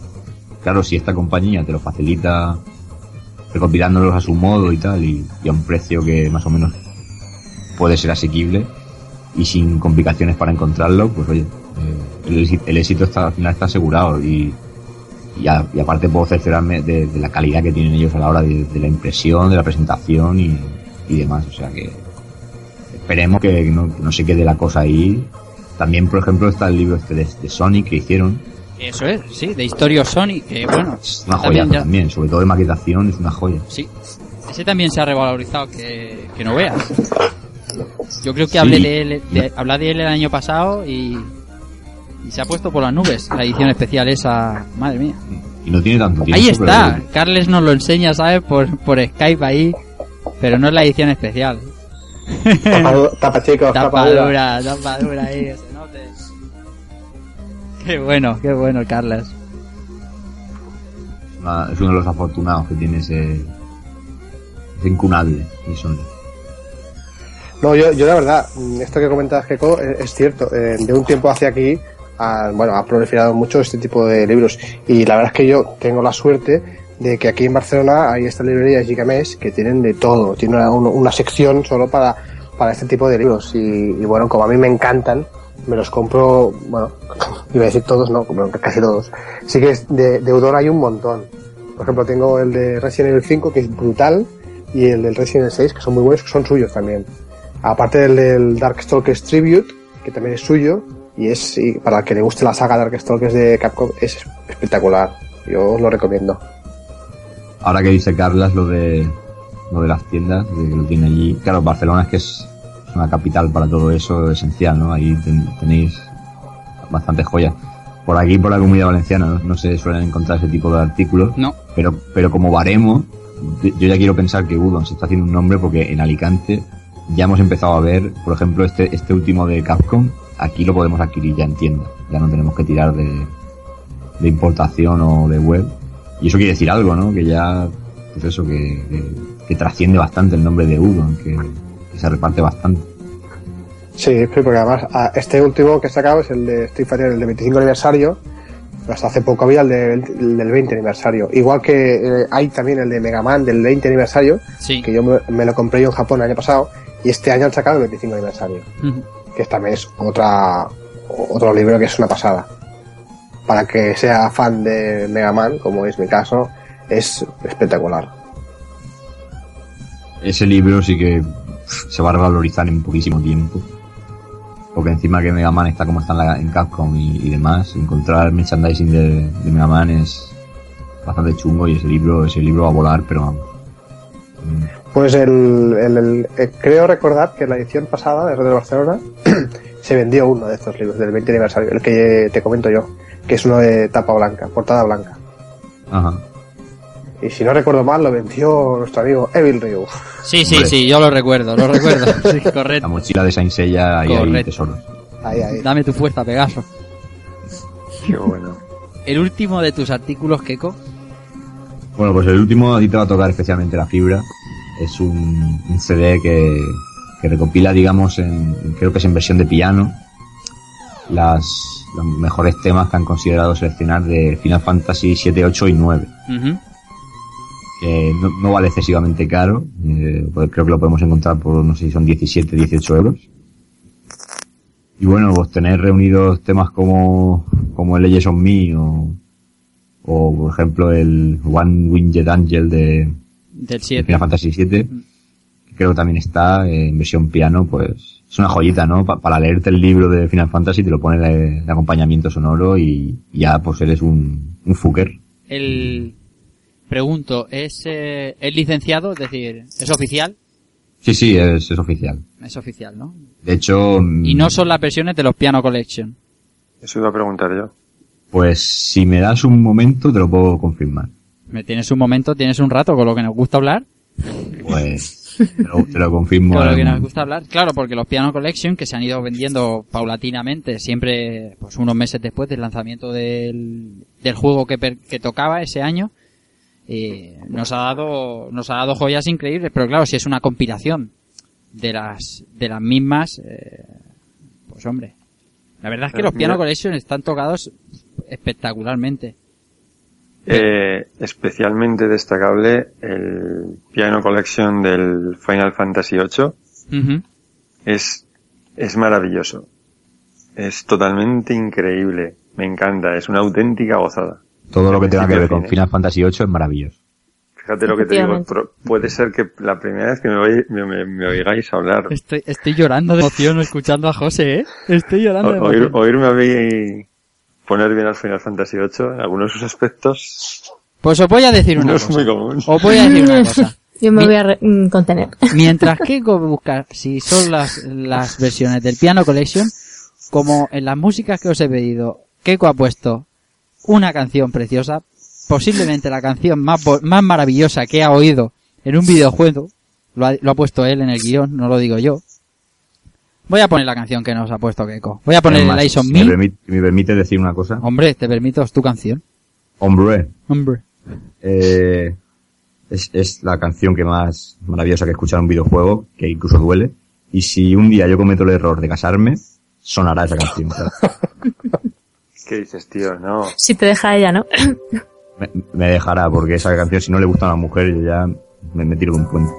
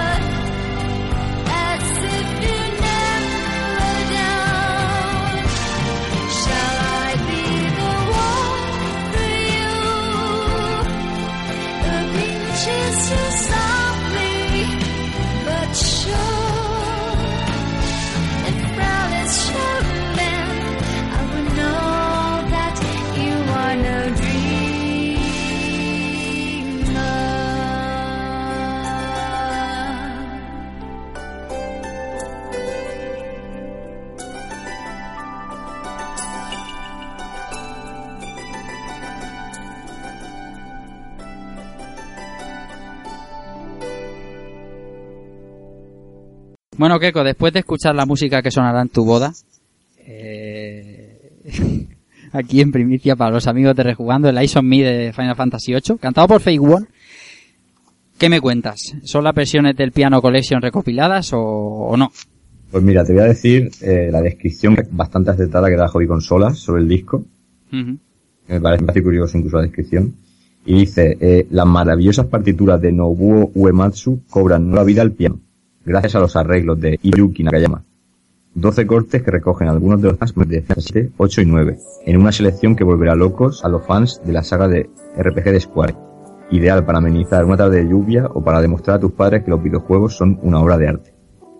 Eh, está distribuye Sony Music, y como he dicho, 18, 18,82 eh, euros, y se llama exactamente eh, Final Fantasy 7, 8 y 9 Piano Ópera Final. Eh, se ve que son, son arreglos nuevos. Pues estupendo, le echaremos un ojillo, porque sabes que, que yo este tipo de cosas me gusta. De hecho, tengo los tres, los tres Final Fantastic eh, Violin, que es, eh, son discos raros de conseguir.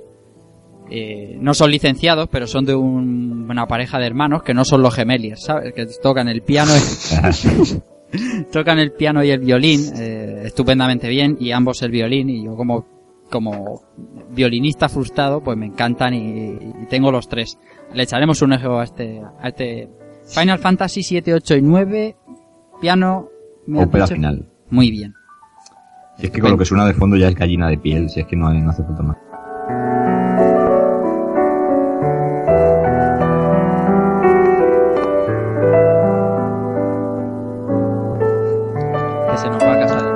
Es la versión del Piano Collection. no es. no no esta no es la Sí, es versión del disco que promociona Keiko esta es la, la versión de un de un pianista Vale, vale. de un pianista conocido.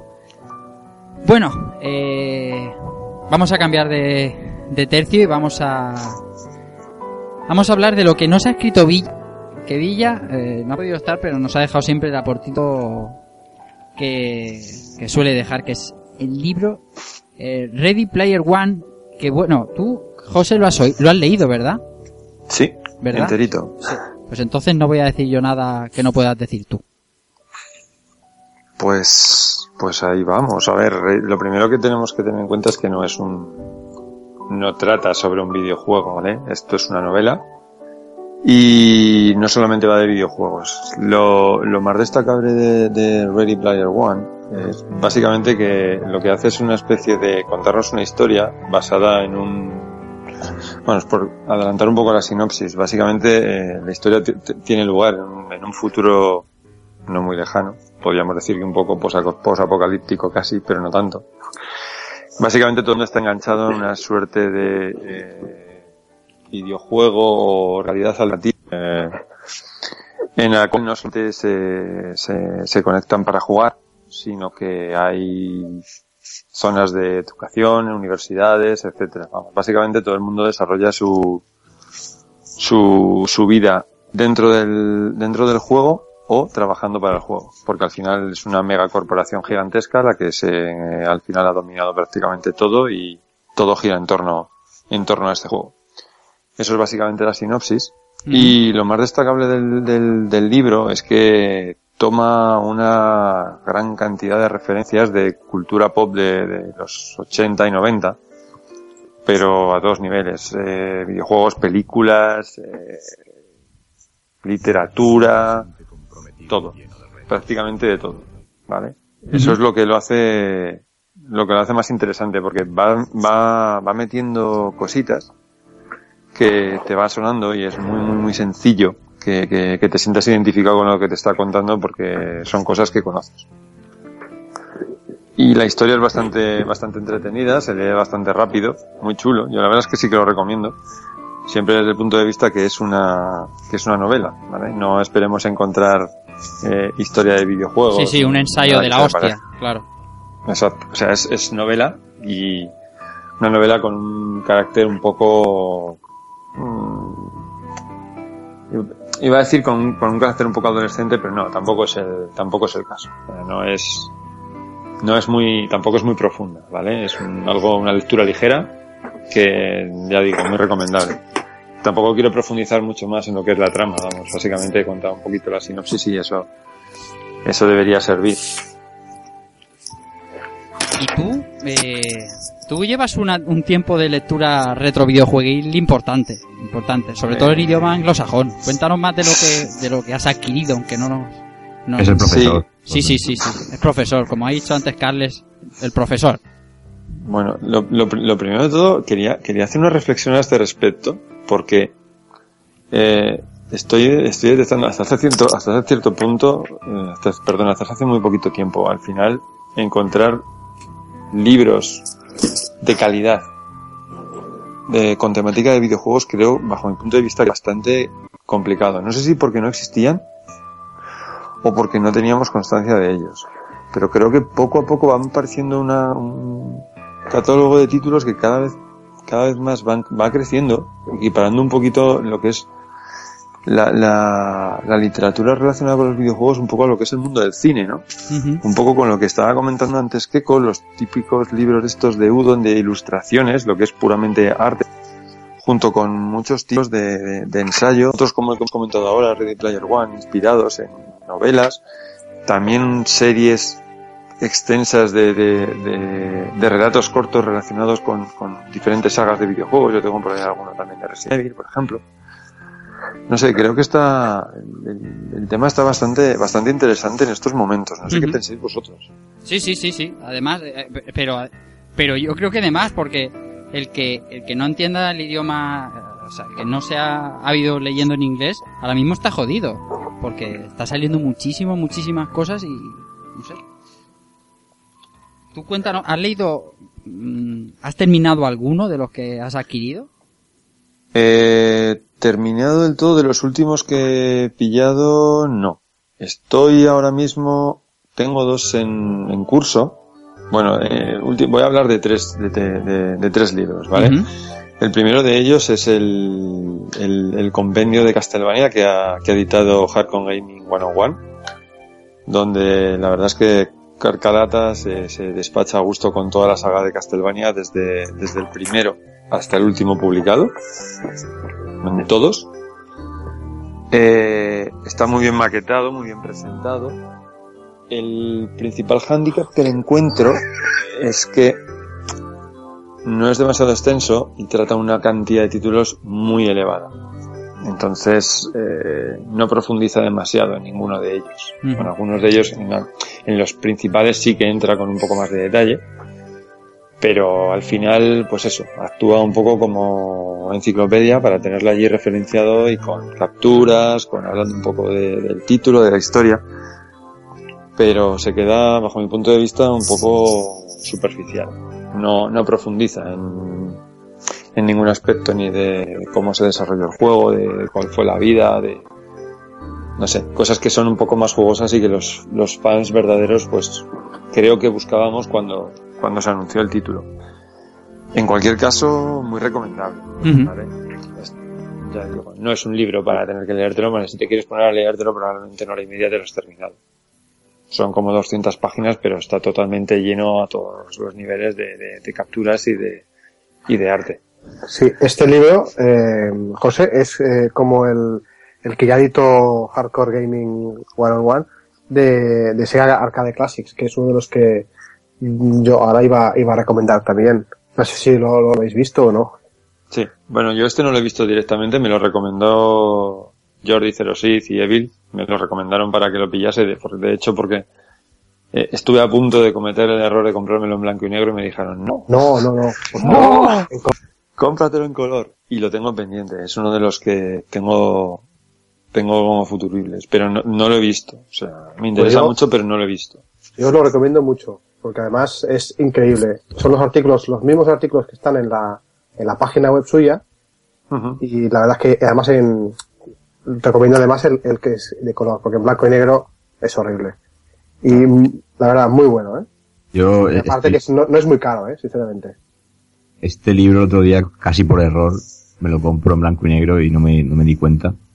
Me di cuenta a tiempo, mejor dicho. De hecho, se lo, se lo comenté a, a José por si le interesaba, pero, pero es que yo lo he visto en color y menuda diferencia.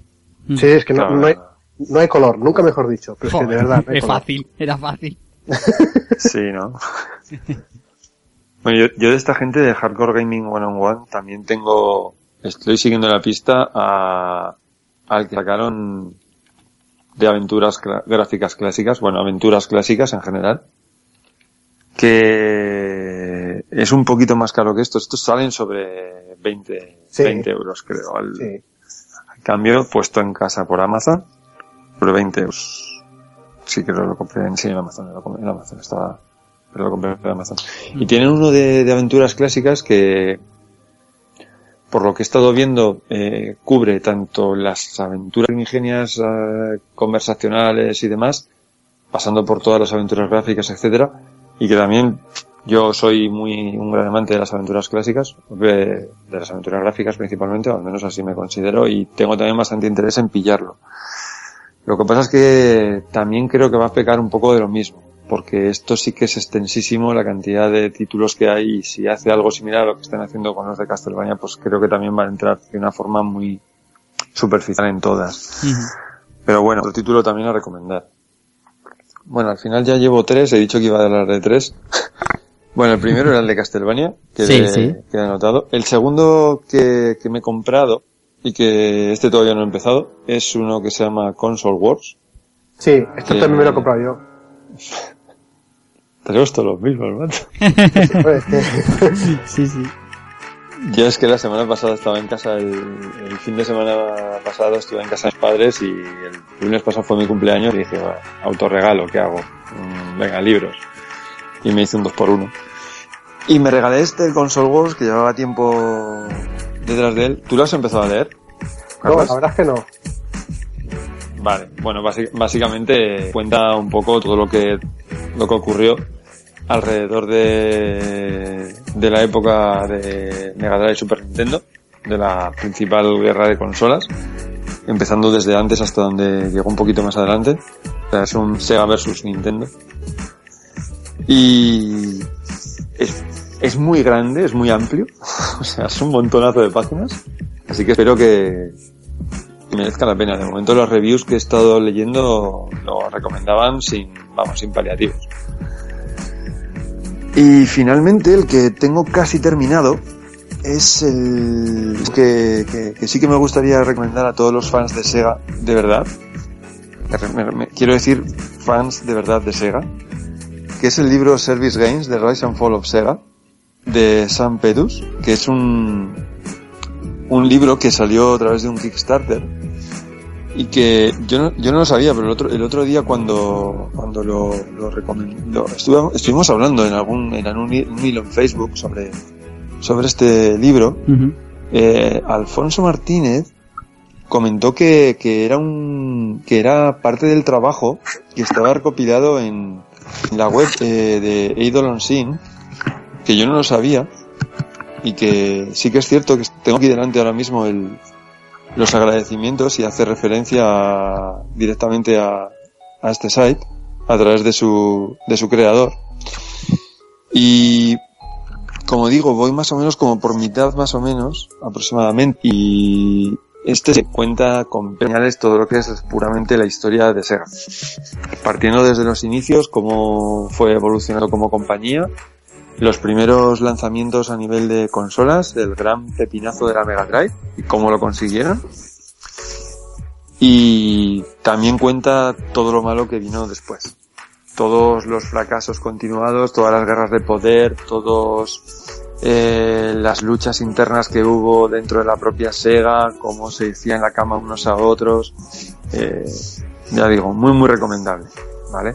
Eh, por ejemplo, ahora mismo estoy teniendo el, el capítulo referente a Saturn y me ha gustado mucho eh, el análisis que, que se hace a nivel técnica, porque de todo el mundo es sabido, si tú le preguntas a, a casi todo el mundo sabe la historia de que, bueno, fueron a hacer Saturn como una mega consola 2D y al final pues hicieron recular y le metieron un segundo procesador, etcétera, ¿no? Al final es lo que ha quedado un poco, pero realmente aquí te explican que no es no es tan sencillo ni tan simple como, como ha quedado en, en el conocimiento colectivo. Profundizan mucho en este, este tipo de temas y además es una lectura bastante, bastante agradable.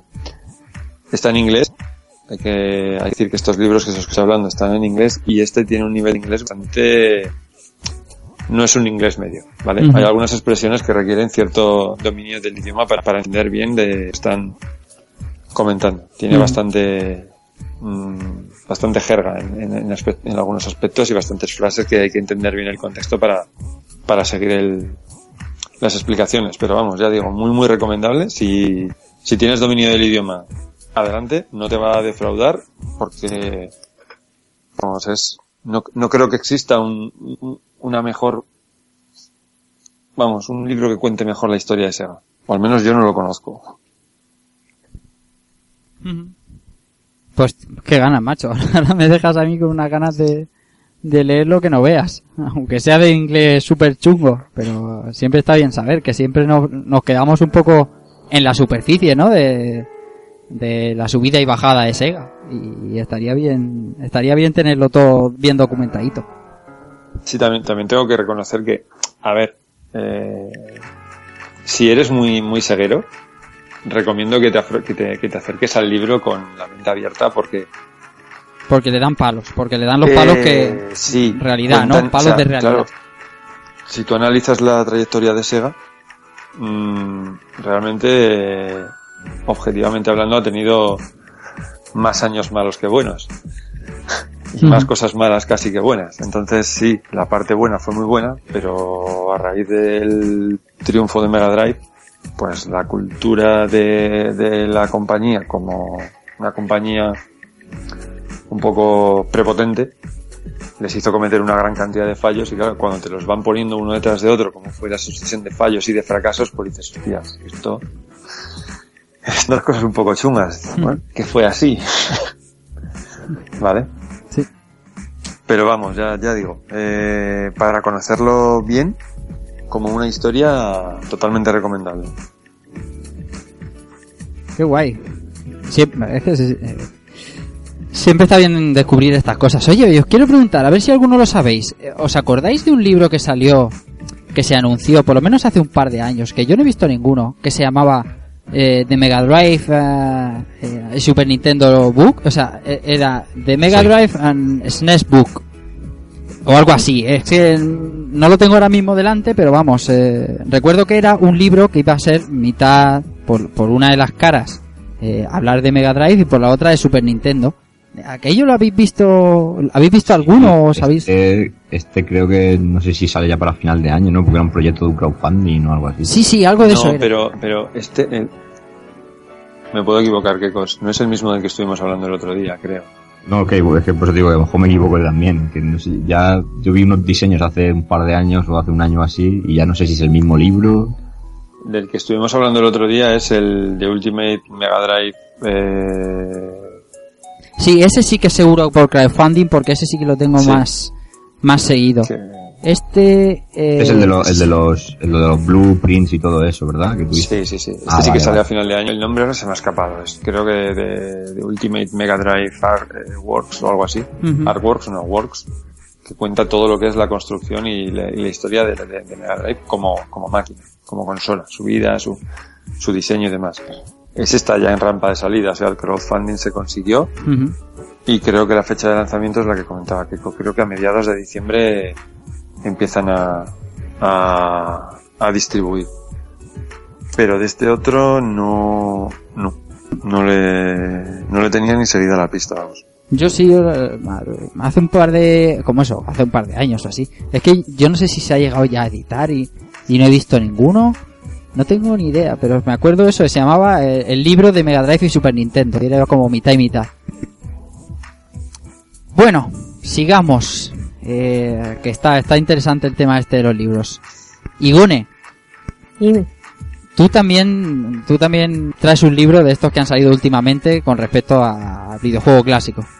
Efectivamente. Bueno, clásico y actual, porque sigue la saga dura perdura y, Ah, claro. y espero que sea eterna. Hablamos de Nintendo. Es el, el Zelda El Irule Historia, que es una pedazo de edición enorme, muy bien encuadernada, que ya salió hace tiempo, solamente que... Y de hecho me acuerdo que un amigo que, que se iba de vacaciones a, a Londres me dijo, dice, ¿quieres que te traiga un, Hirule Story y yo, no, no, no, no, no, que se va a acabar saliendo en español seguro. Y mira, no me, no me equivoqué. No, no te equivocaste, ¿no? Hace unos mesecillos que, que llegó y la verdad es que puedes encontrarlo por menos de 30 euros y si eres fan de Zelda, merece muchísimo la pena. Hay algunos videojuegos que tienen poquitas referencias, como el Link's Awakening, que no parece mucho, y a mí especialmente me afecta porque es uno de los Zeldas que más me gustan.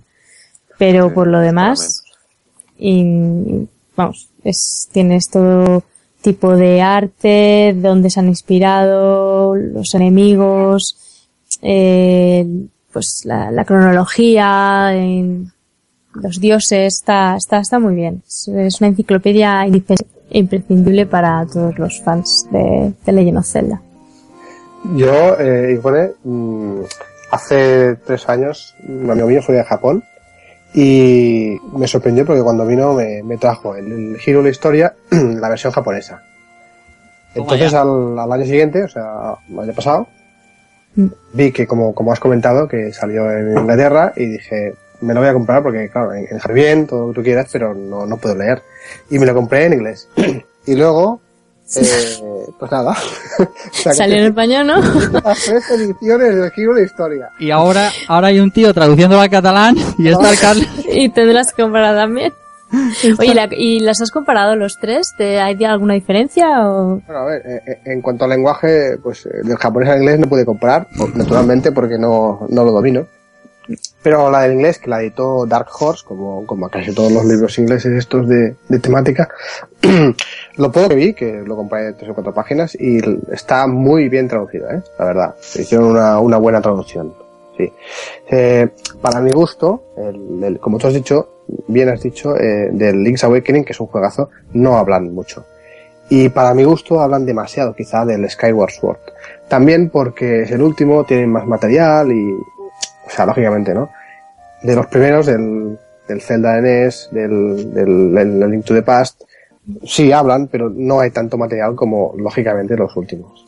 Aún así, es un, es un libro que todo fan de la saga debería tener y más a este precio que, que, lo, que lo tenéis en la FNAC o en cualquier sitio que está tirado. Una, una pregunta, una pregunta un poco cabrona. Eh, ¿En qué se basan para construir un timeline de, la, de Zelda? Uh, Uh, más cabroso. en el caos. es, es, es una muy buena pregunta, eh, amigo José. De hecho, yo hace, hace un, ya un tiempo, antes de que saliera este libro, yo en, en, mi- en mi, en mi blog, en Busy Planet, hice yo una, una, una, digamos, una cronología, porque yo soy muy fan de la, de, de- de la saga, y bueno, pues más o menos ves que tienen cierta, cierta historia, ¿no? Y cuando salió el libro, lo comparé la, la cronología oficial que, que sacaron ellos con, con, con la que yo hice y no estaba mal, desen- no estaba muy desencaminado, ¿eh? la verdad. Pero sí, todos, todos tienen una cronología, porque a pesar de, bueno, ya lo sabéis, eh, todos, a pesar de ser el el mismo personaje, no es exactamente el mismo personaje. Son, Son tiempos distintos. son tiempos distintos y luego hay líneas que, la línea nueva, la, la pasada, en fin. Realmente hay una, Que van en paralelo también. Sí, sí, efectivamente. Es que, eh, no sé, cuando hay algo que es tan, no sé, yo lo, lo veo, lo veo perfectamente, que cada celda es distinto, son diferentes personajes, diferentes instantes temporales y tal. Creo que el forzar una línea temporal es algo, en cierto modo, innecesario. Sin duda. Pues esto es así, ¿por qué tiene que tener una, crono- una cronología? Bueno, ¿Para pues qué, ganamos? O sea, si no cuenta una historia del principio al último, si es básicamente la misma historia contada múltiples veces desde diferentes puntos de vista. Que es lo bueno que tiene, ¿no? Vamos, así, lo entiendo, así lo llevas. Varias, varias, o sea, se habla, sí, se habla sí, de, bueno. del héroe, luego volviendo al Link's Sí, Awakening es totalmente distinto, no sé. Esto, esto es que estoy haciendo un poco reducción absurdo, pero eh, eh, en cierto sentido cuenta más o menos siempre lo mismo, ¿no? Bueno, Sí. Un niño inadaptado que se va en busca de aventuras y salva una princesa, ¿no? sí, sí.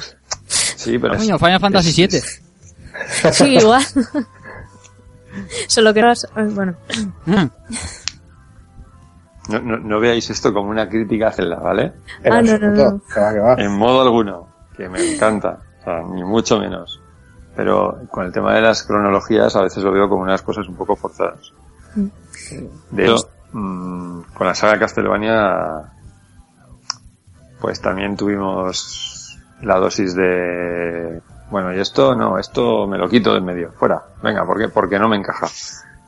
Y hay una, hay una cronología, pero, pues bueno, Sí, es que a veces cuando van añadiendo contenido, bueno, en, en Castlevania quizás es un poquito, como hay una historia, hay una, una familia y demás, o sea, es igual un poquito canta más, ¿no? En el tema de Legend of Zelda, como son, como has dicho bien antes, historias distintas, pues digamos que cada uno tiene la excusa de, de variar en lo que quieran.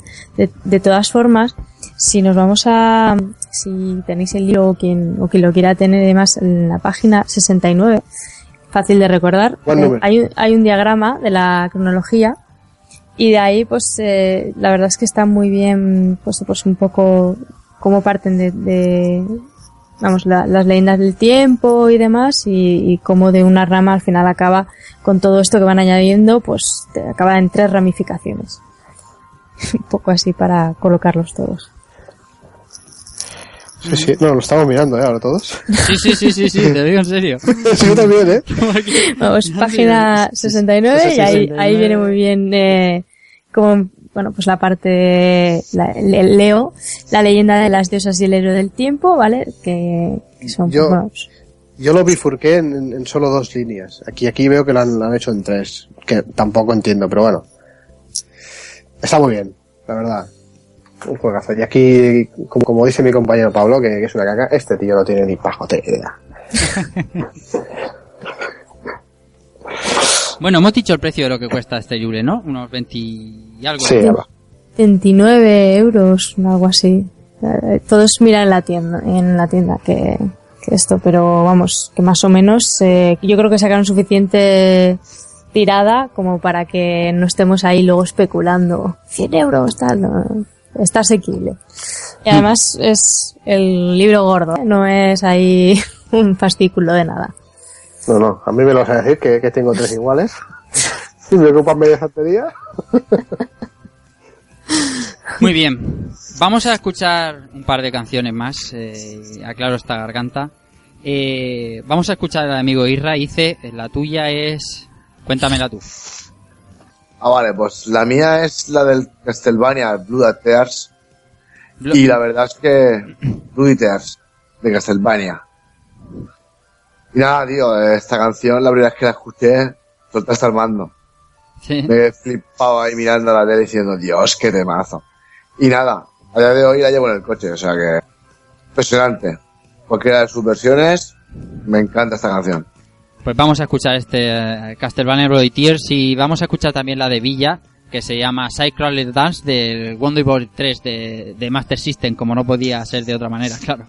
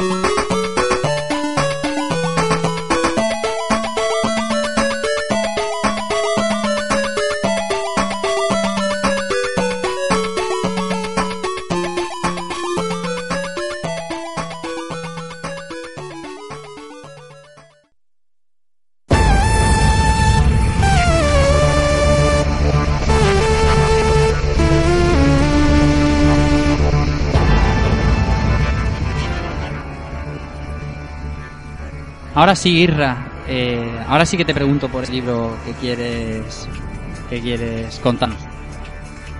Pues el libro que tengo que escribir últimamente fue el- la enciclopedia de los personajes del 30 aniversario de Capcom. Ujú. Y manda pelotas, siendo yo un amante fiel de SNK, que me compré un libro de Capcom. Hombre, pero el amor, el amor no conoce de marcas, tío. No, ese, ese, ese, ese, ese que estamos viendo ahora mismo. Ese libro, la verdad es que es un libro que eh, está totalmente en inglés, eh, fichas de, los, de muchos personajes de Capcom, y la verdad con una breve introducción a su historia y tal, y donde aparecieron por primera vez, y la verdad es que está de puta madre, tío. O sea, ahí lo han que te cagas. El caso es que, bueno, está en inglés, pero tampoco, o sea, está el inglés básicos y luego está este. O sea, es- Sí, sí, sí, sí. es súper fácil, o sea, no te puede parar el idioma comprar un libro como este. Porque, vamos, es un libro, es un libro de, de arte, de, de, de personajes. Sí. Si me permitís un apunte, Claro. esta, esta editorial que ha hecho el libro este de Capcom eh, tiene como una especie de línea que son todo guías de personajes y tiene pues desde, desde este de Capcom pasando por Marvel, por DC Comics y otros más. Y hace, hace guías curiosas y bastante asequibles de, de precio. Sí, porque Este, este, este está tirado este, de eso- precio. ¿cuánto eran? ¿7 euros? Puesto... Este está a 8 euros en Amazon puesto en casa. Sí, sí, sí, sí. Está muy bien, o sea, a ver, para lo que cuesta el libro, yo creo que, vamos, la relación calidad-precio y contenido es, es bestial. No puedes, no puedes conseguir más por menos. Está claro. Está claro. Bueno, ¿y qué más? Irra. Y merchandising, el último merchandising que así me he pillado es un par de muñecos de Jory y el full equip del merchandising de Rejugando, por supuesto. Claro, claro, porque tú eres el, el provider, ¿no? El, el- el proveedor de, de, de merchandising. Oye, muñecos de Yori que te... Pero... A tamaño decente. Sí, sí, sí, tamaño de 15 o 16 centímetros creo. Lo que pasa es que eh, son dos figuritas que le eché el ojo hace un tiempo y tal y de la nada desaparecieron. Desaparecieron, de las cuales ahí había tres, tres modelos de figuritas, de las cuales solo he podido rescatar dos. La otra está... no la encuentro por ningún lado. Y ahí las tengo, cogiendo polvo. Vaya. Y yo por último quiero... eh, la editorial... Mira, la es la única vez que creo que les tengo envidia a los franceses en mi vida. Eh, la editorial Pilsen and Love, que también se está... Se está tirando muy por esto de los retro y edita un montón, un montón de cosas. eh, ha hecho... Bueno, tiene una cosa que se llaman las Biblias, ¿no? Imaginemos la Biblia de Dragon Ball, así conocida en, el mundo manga anime. Pues ha hecho Biblias de, de un montón de cosas. Ha hecho mm, de Famicom, de Mario, de Game Boy, de Game Boy con Zelda, de Game Boy Tennis, de con Pokémon, eh, de PC Engine, de Amigas, de Super Nintendo, la- el volumen 2 de la PC Engine. Hay un montón de, de Biblias, de, de contenido que te contenido en el libro, de- como dice Keiko, incómodos de coger. Pero me da envidia, tío, no poder tener todo esto porque yo de, de francés, pues lo poco que me permite el, el saber catalán es lo, lo poco que entiendo de francés y claro, como que un idioma que es tan inaccesible para mí, como que, como que no lo voy a pillar.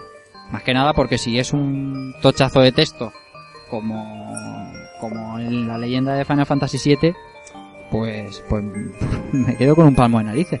Pero me envidia, me da envidia que todo esto no se editando en español.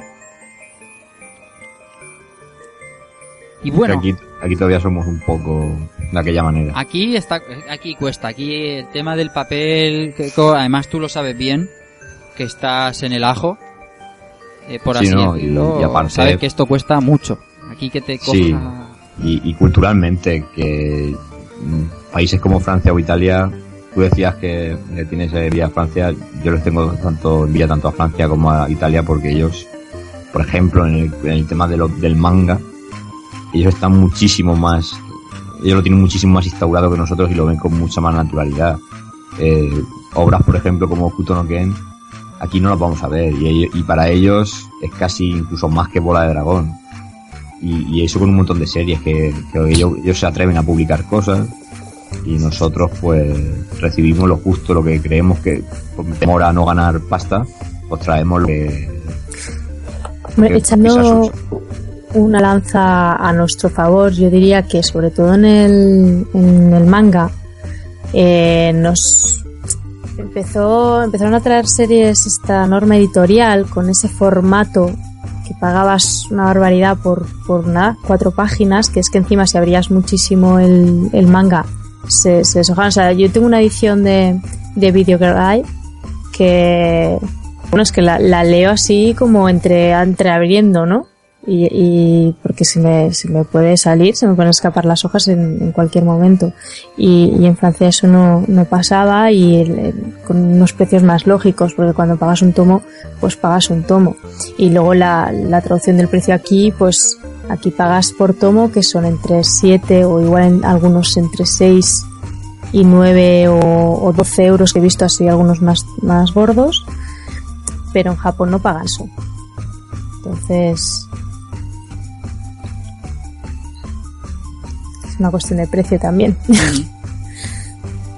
Sí, no, se da un factor grave de muchas cosas al final. Lo que pasa hay, que hay veces que, hay cosas que no termino de entender aquí en España, pero bueno, supongo que, también puede ser algo muy subjetivo y habrá tanto de bueno como de malo, pero hay, hay cosas que a veces que claman, claman al cielo. Y el tema de los libros de, de videojuegos que no llegan y demás, o obras como las que decía Rafa, pues no tiene sentido, porque aquí otra cosa no, pero jugar, jugamos, somos de los países que más le damos a todo este tema y yo creo que la gente necesita también eh, cultura, ¿no? En videojueguil, en escrita o que otro medio. Sí, pero están llegando, ¿eh? Poco a poco, ya están empezando a llegar más juegos de esta temática, ¿eh? Yo, o sea, hace, sin más lejos, hace 3-4 años era impensable, ¿no? Que tener este tipo de libros aquí y, y últimamente ya hay cada vez hay más. Vale que vienen muchos eh, en inglés, que antes no venían, ¿eh? Por cierto, pero en castellano están sacando y están todos haciendo ya cosillas. Yo creo que es- la, la cosa está cambiando, pienso. Para bien, por suerte. sí. Hacemos, hacemos dedos. Y de todas formas, el tema de los libros traducidos al castellano. Claro, para el que no tenga dominio técnico, pues sí que es un. No tiene, nunca va a tener tanta oferta. Porque al final, comparativamente hablando, los libros que se terminan traduciendo, bueno, sobre la oferta en, en, en idioma inglés, pues es casi testimonial, en cierto modo, lo cual es una pena pero no sé si es una pena el que, que tengamos un nivel de inglés tan bajo que no podamos acceder a eso o que no se traduzcan los libros. Bueno, eso ya es otra Manda reflexión cojones. distinta. Eso es otro sí. Anda cojones que traduzcamos el Quijote a 50.000 idiomas y no traigamos buen material a España, tío. Hombre, estamos hablando, creo, creo que no estamos comparando lo mismo. No, no. Me, me parece, ¿eh? Me parece. No, no creo que comparar una obra cumbre de la literatura universal con, con libros de videojuegos estén en la misma liga. Pues tío, a mí me pone más el, el puño de la estrella del norte que el Don Quijote de la Mancha, tío. Bueno, eh, Carlas, tú que eres también un auténtico coleccionista de esto, que no dejamos así, que haya salido últimamente y que no hayamos comentado que debamos, que debamos echarle un ojo. Bueno, que, que haya salido últimamente, la verdad es que no lo sé, porque yo voy... Tú vas pillando, cuando- vas ahí sí, a, eh, a saco. exactamente. Cuando, cuando voy a, a Gigamés, voy y me dice mi colega que tengo allí, mira, esta semana eh, hemos traído esto, que no significa que haya salido esto, significa que, que lo han traído. Claro. Eh, no sé. Yo, si, si me dejáis un segundo, Hombre. voy a buscar el libro, y un libro que, que, que os quiero recomendar, bueno, de hecho son dos, un segundo, ¿eh? Sí, sí. Como se ha ido a buscarlo, yo como los de los 40 principales, Carles, has llegado tarde, voy a ponerte música y ahora me cuentas los dos libros, ¿vale? Vamos a poner la canción que, que no ha seleccionado Igone, así que Igone tú me la presentas y yo la pincho. Pues nada, es una canción que, que yo creo que inspira. No es tan bonita como la que ha escogido Keiko, pero yo creo que nos, nos da fuerzas para ponernos manos a la obra y, y rescatar a quien haya falta y luchar contra lo que haga falta. y es Liberi Fatali de Final Fantasy VIII.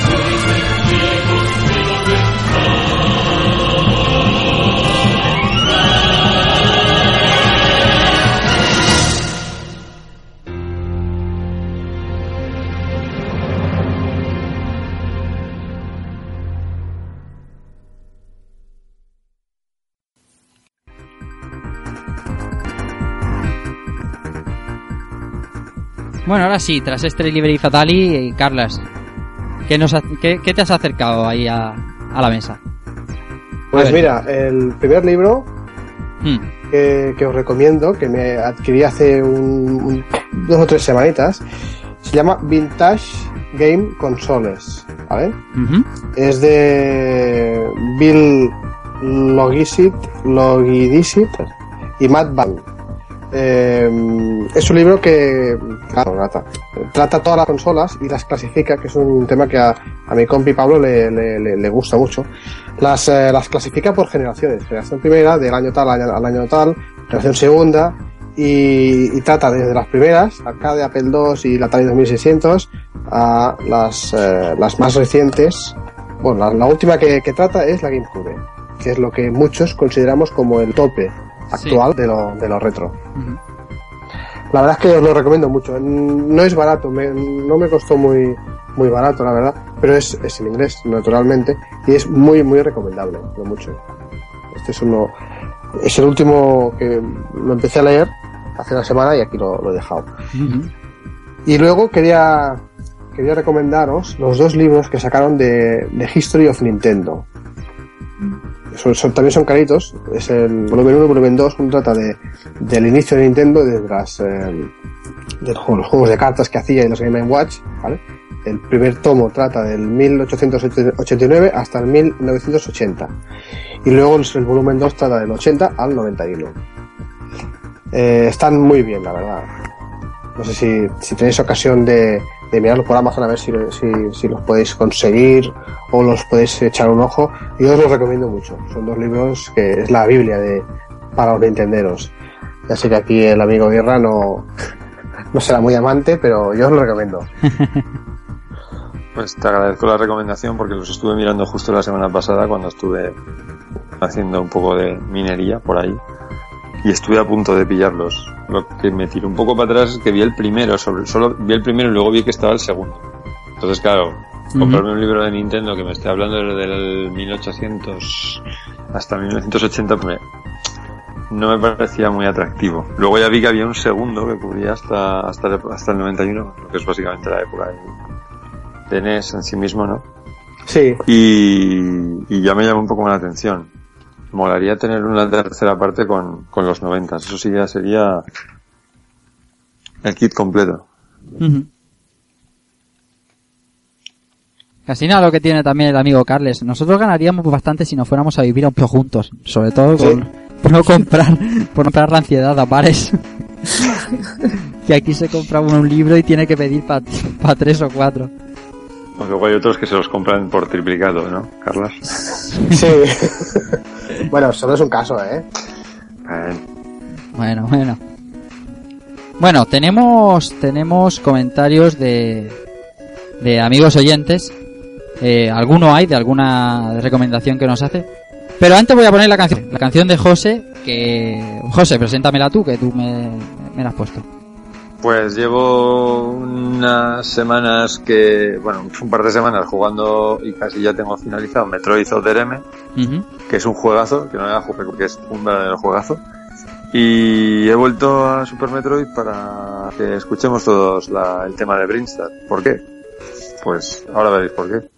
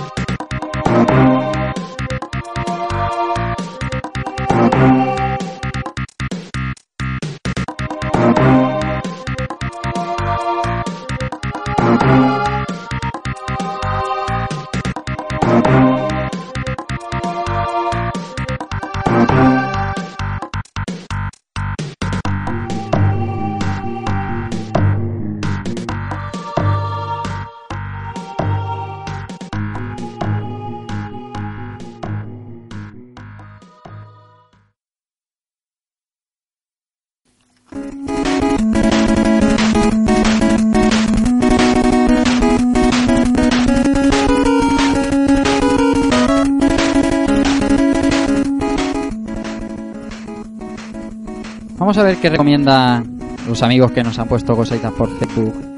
Eh, uno de ellos nos dice Rubén Arroyo, nos pregunta por un libro del que ya hemos hablado, que es el libro, el libro de Ready Player One, que ya ha hablado José Manuel y, y Villa lo ha sugerido.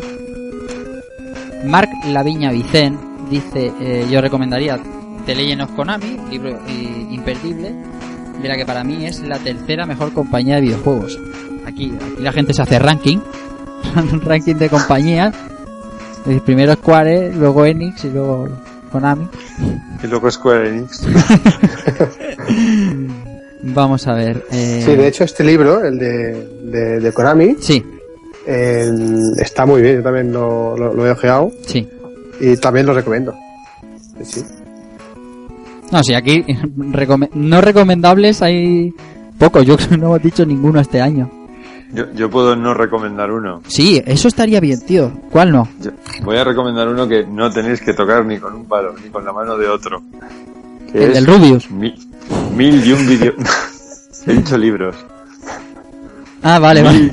mil, y un videojuegos que tienes que jugar antes de morir. Joder, tarde. Lo tengo, Tarde, también lo tarde, tengo. tarde. Eh, básicamente sirve para dos cosas. Joderme la estantería Sí, y quemarlo. Tarde, tarde. Cuando, cuando, cuando empecé a aficionarme en serio de esto del retro gaming y tal. 36 pavos. ahí Sí, sí, correcto, Pum. correcto. En una FNAC ahí, todo mugriento y se lo saqué de encima. Me cago en la leche. Madre mía. Para que luego digan que el retro no da dinero, eh. Sí, sí, sí, sí. Y, y roba dinero. es que, pero bueno. Lo suyo hubiera sido que lo hubieras cogido, lo hubieras ojeado, y- pero, pero qué mierda. Con, el volumen tamaño que tiene, sirve como arma arrojadiza. Sí, sí, sí, sí. Bien, eso está bien, está bien. Recomendar libros que no debes comprar. Joan Barbera nos dice, el objeto de merchandising que más alucinado me ha dejado en los últimos años es una estatua de Mega Man que sacaron con motivo del 25 aniversario y nos deja una web donde donde se puede ver. Y madre mía. Qué maravilla de estatua, está muy bien, muy muy bien hecha. Eh, y no es excesivamente cara porque mm, veo 100 dólares. Eh, 100 dólares eh, está, muy bien. Lo que pasa es que no, no veo cuántas pulgadas de altura tiene. A ver. No, no lo veo. Ah, sí, 10, 10 pulgadas, 10 pulgadas. Ah, es pequeño. Bastante pequeño. Pero bueno, está, está muy guapo. Eh, a ver. A ver, por aquí aparece una figura de un Luigi. Madre mía. Bueno, ¿nos dejamos algo? No nos dejamos nada, ¿no? Yo creo que lo tenemos todo ya hablado y, y el programa corto se va a ir un ratito, ¿no? Se va a hacer un ratito más largo de lo que de lo que se preveía. Bueno, no pasa nada. Eh, voy a poner la canción que me tocaba a mí y nos despedimos y nos vamos ya y dejamos a la gente dormir. Voy a poner un tema, un tema cortito, pero un tema que me encanta, que me encanta, posiblemente de mis temas favoritos en, Mega Drive, y es el Hydro City Zone 2, el acto 2 de, de Sonic 3. Para mí es una maravilla. Como digo, posible una, una de mis, de mis sintonías favoritas en Mega Drive. Así que os dejo con ella y ya nos despedimos y nos vamos.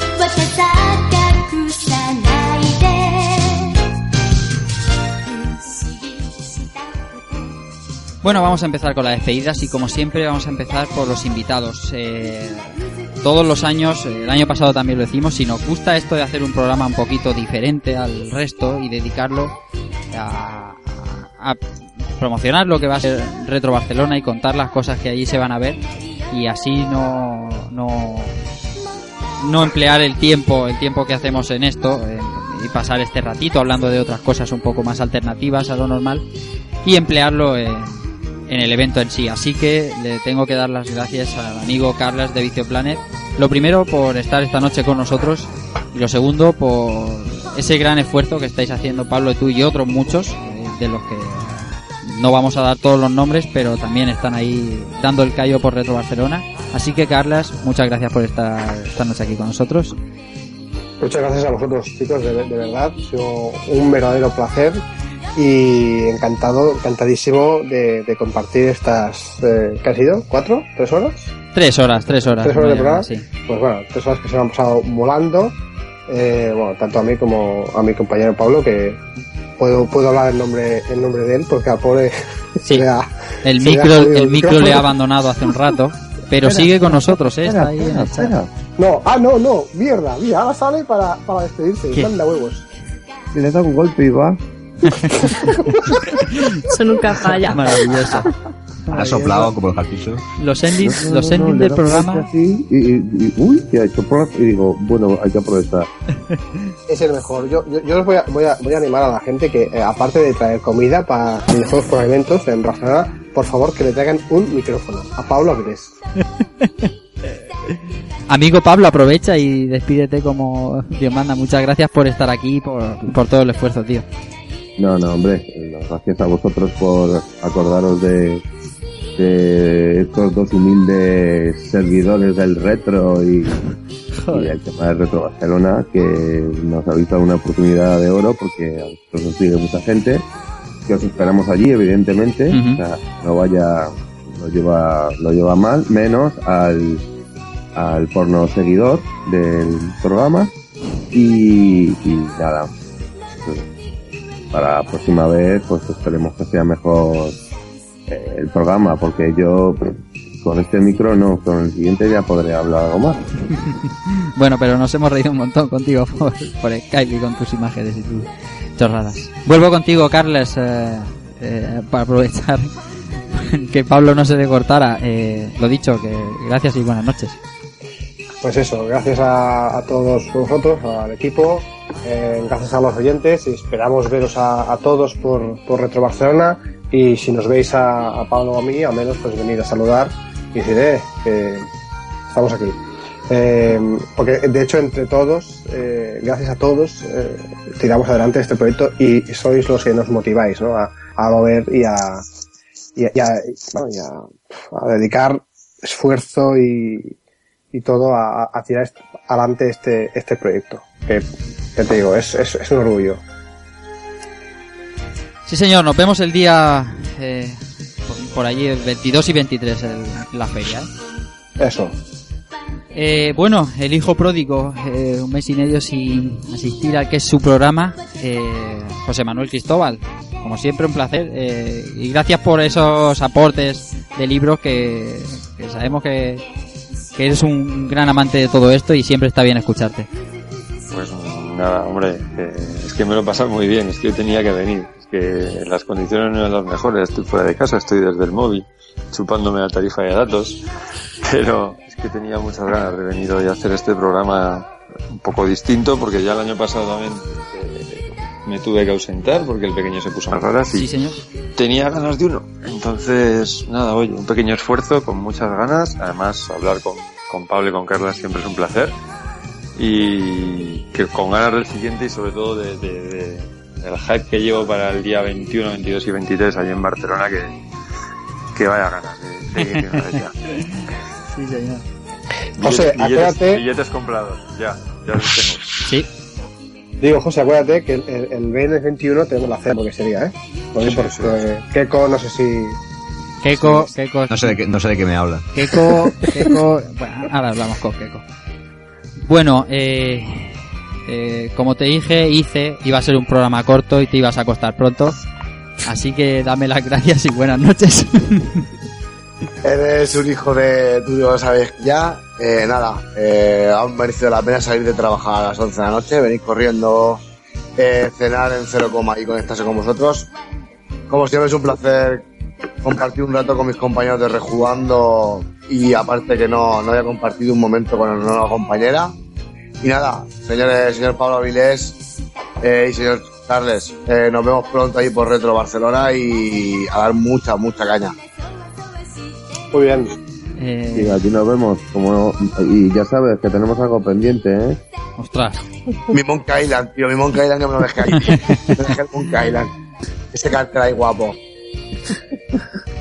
Bueno, sigamos. Eh, Igone Martínez, eh, un placer volver a tenerte por aquí. Eh, ¿Lo has pasado bien? Aquí con hablando de, Lo- de Lo he ranciedades. pasado muy bien, muy bien. Como siempre me tenéis aquí despierta hasta las tantas. Ahí está. Esto aquí se, madre se unas convierte palabras en con vosotros. mala costumbre, se va a convertir esto. ¿eh? Sí, sí, se está, se está afianzando el tema. Es una Sí, señor. tradición ya. Nosotros contentos de tenerte por aquí, claro que sí. Sí, y si me lo permites, Rafa, Hombre. quería también agradecer a el trabajo de Carlas y de Pablo, porque si no es por gente como ellos, pues cosas tan maravillosas como el Retro Barcelona no, no existirían y, y hacen falta. Muy bien, gracias. Muy bien, ahí está, sí, señora. Ahora a ver, amigo Keko, ¿cómo superas tú esto?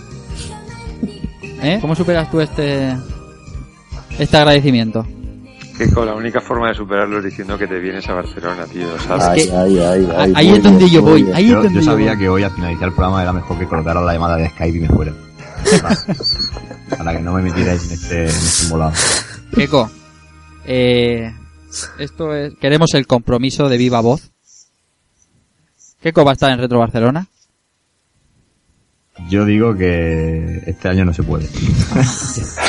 Así de claro. Yo digo que- mucho. A Bueno, menos que- que de aquí a allí me toque la lotería. Como siempre, un placer que un placer tenerte por aquí.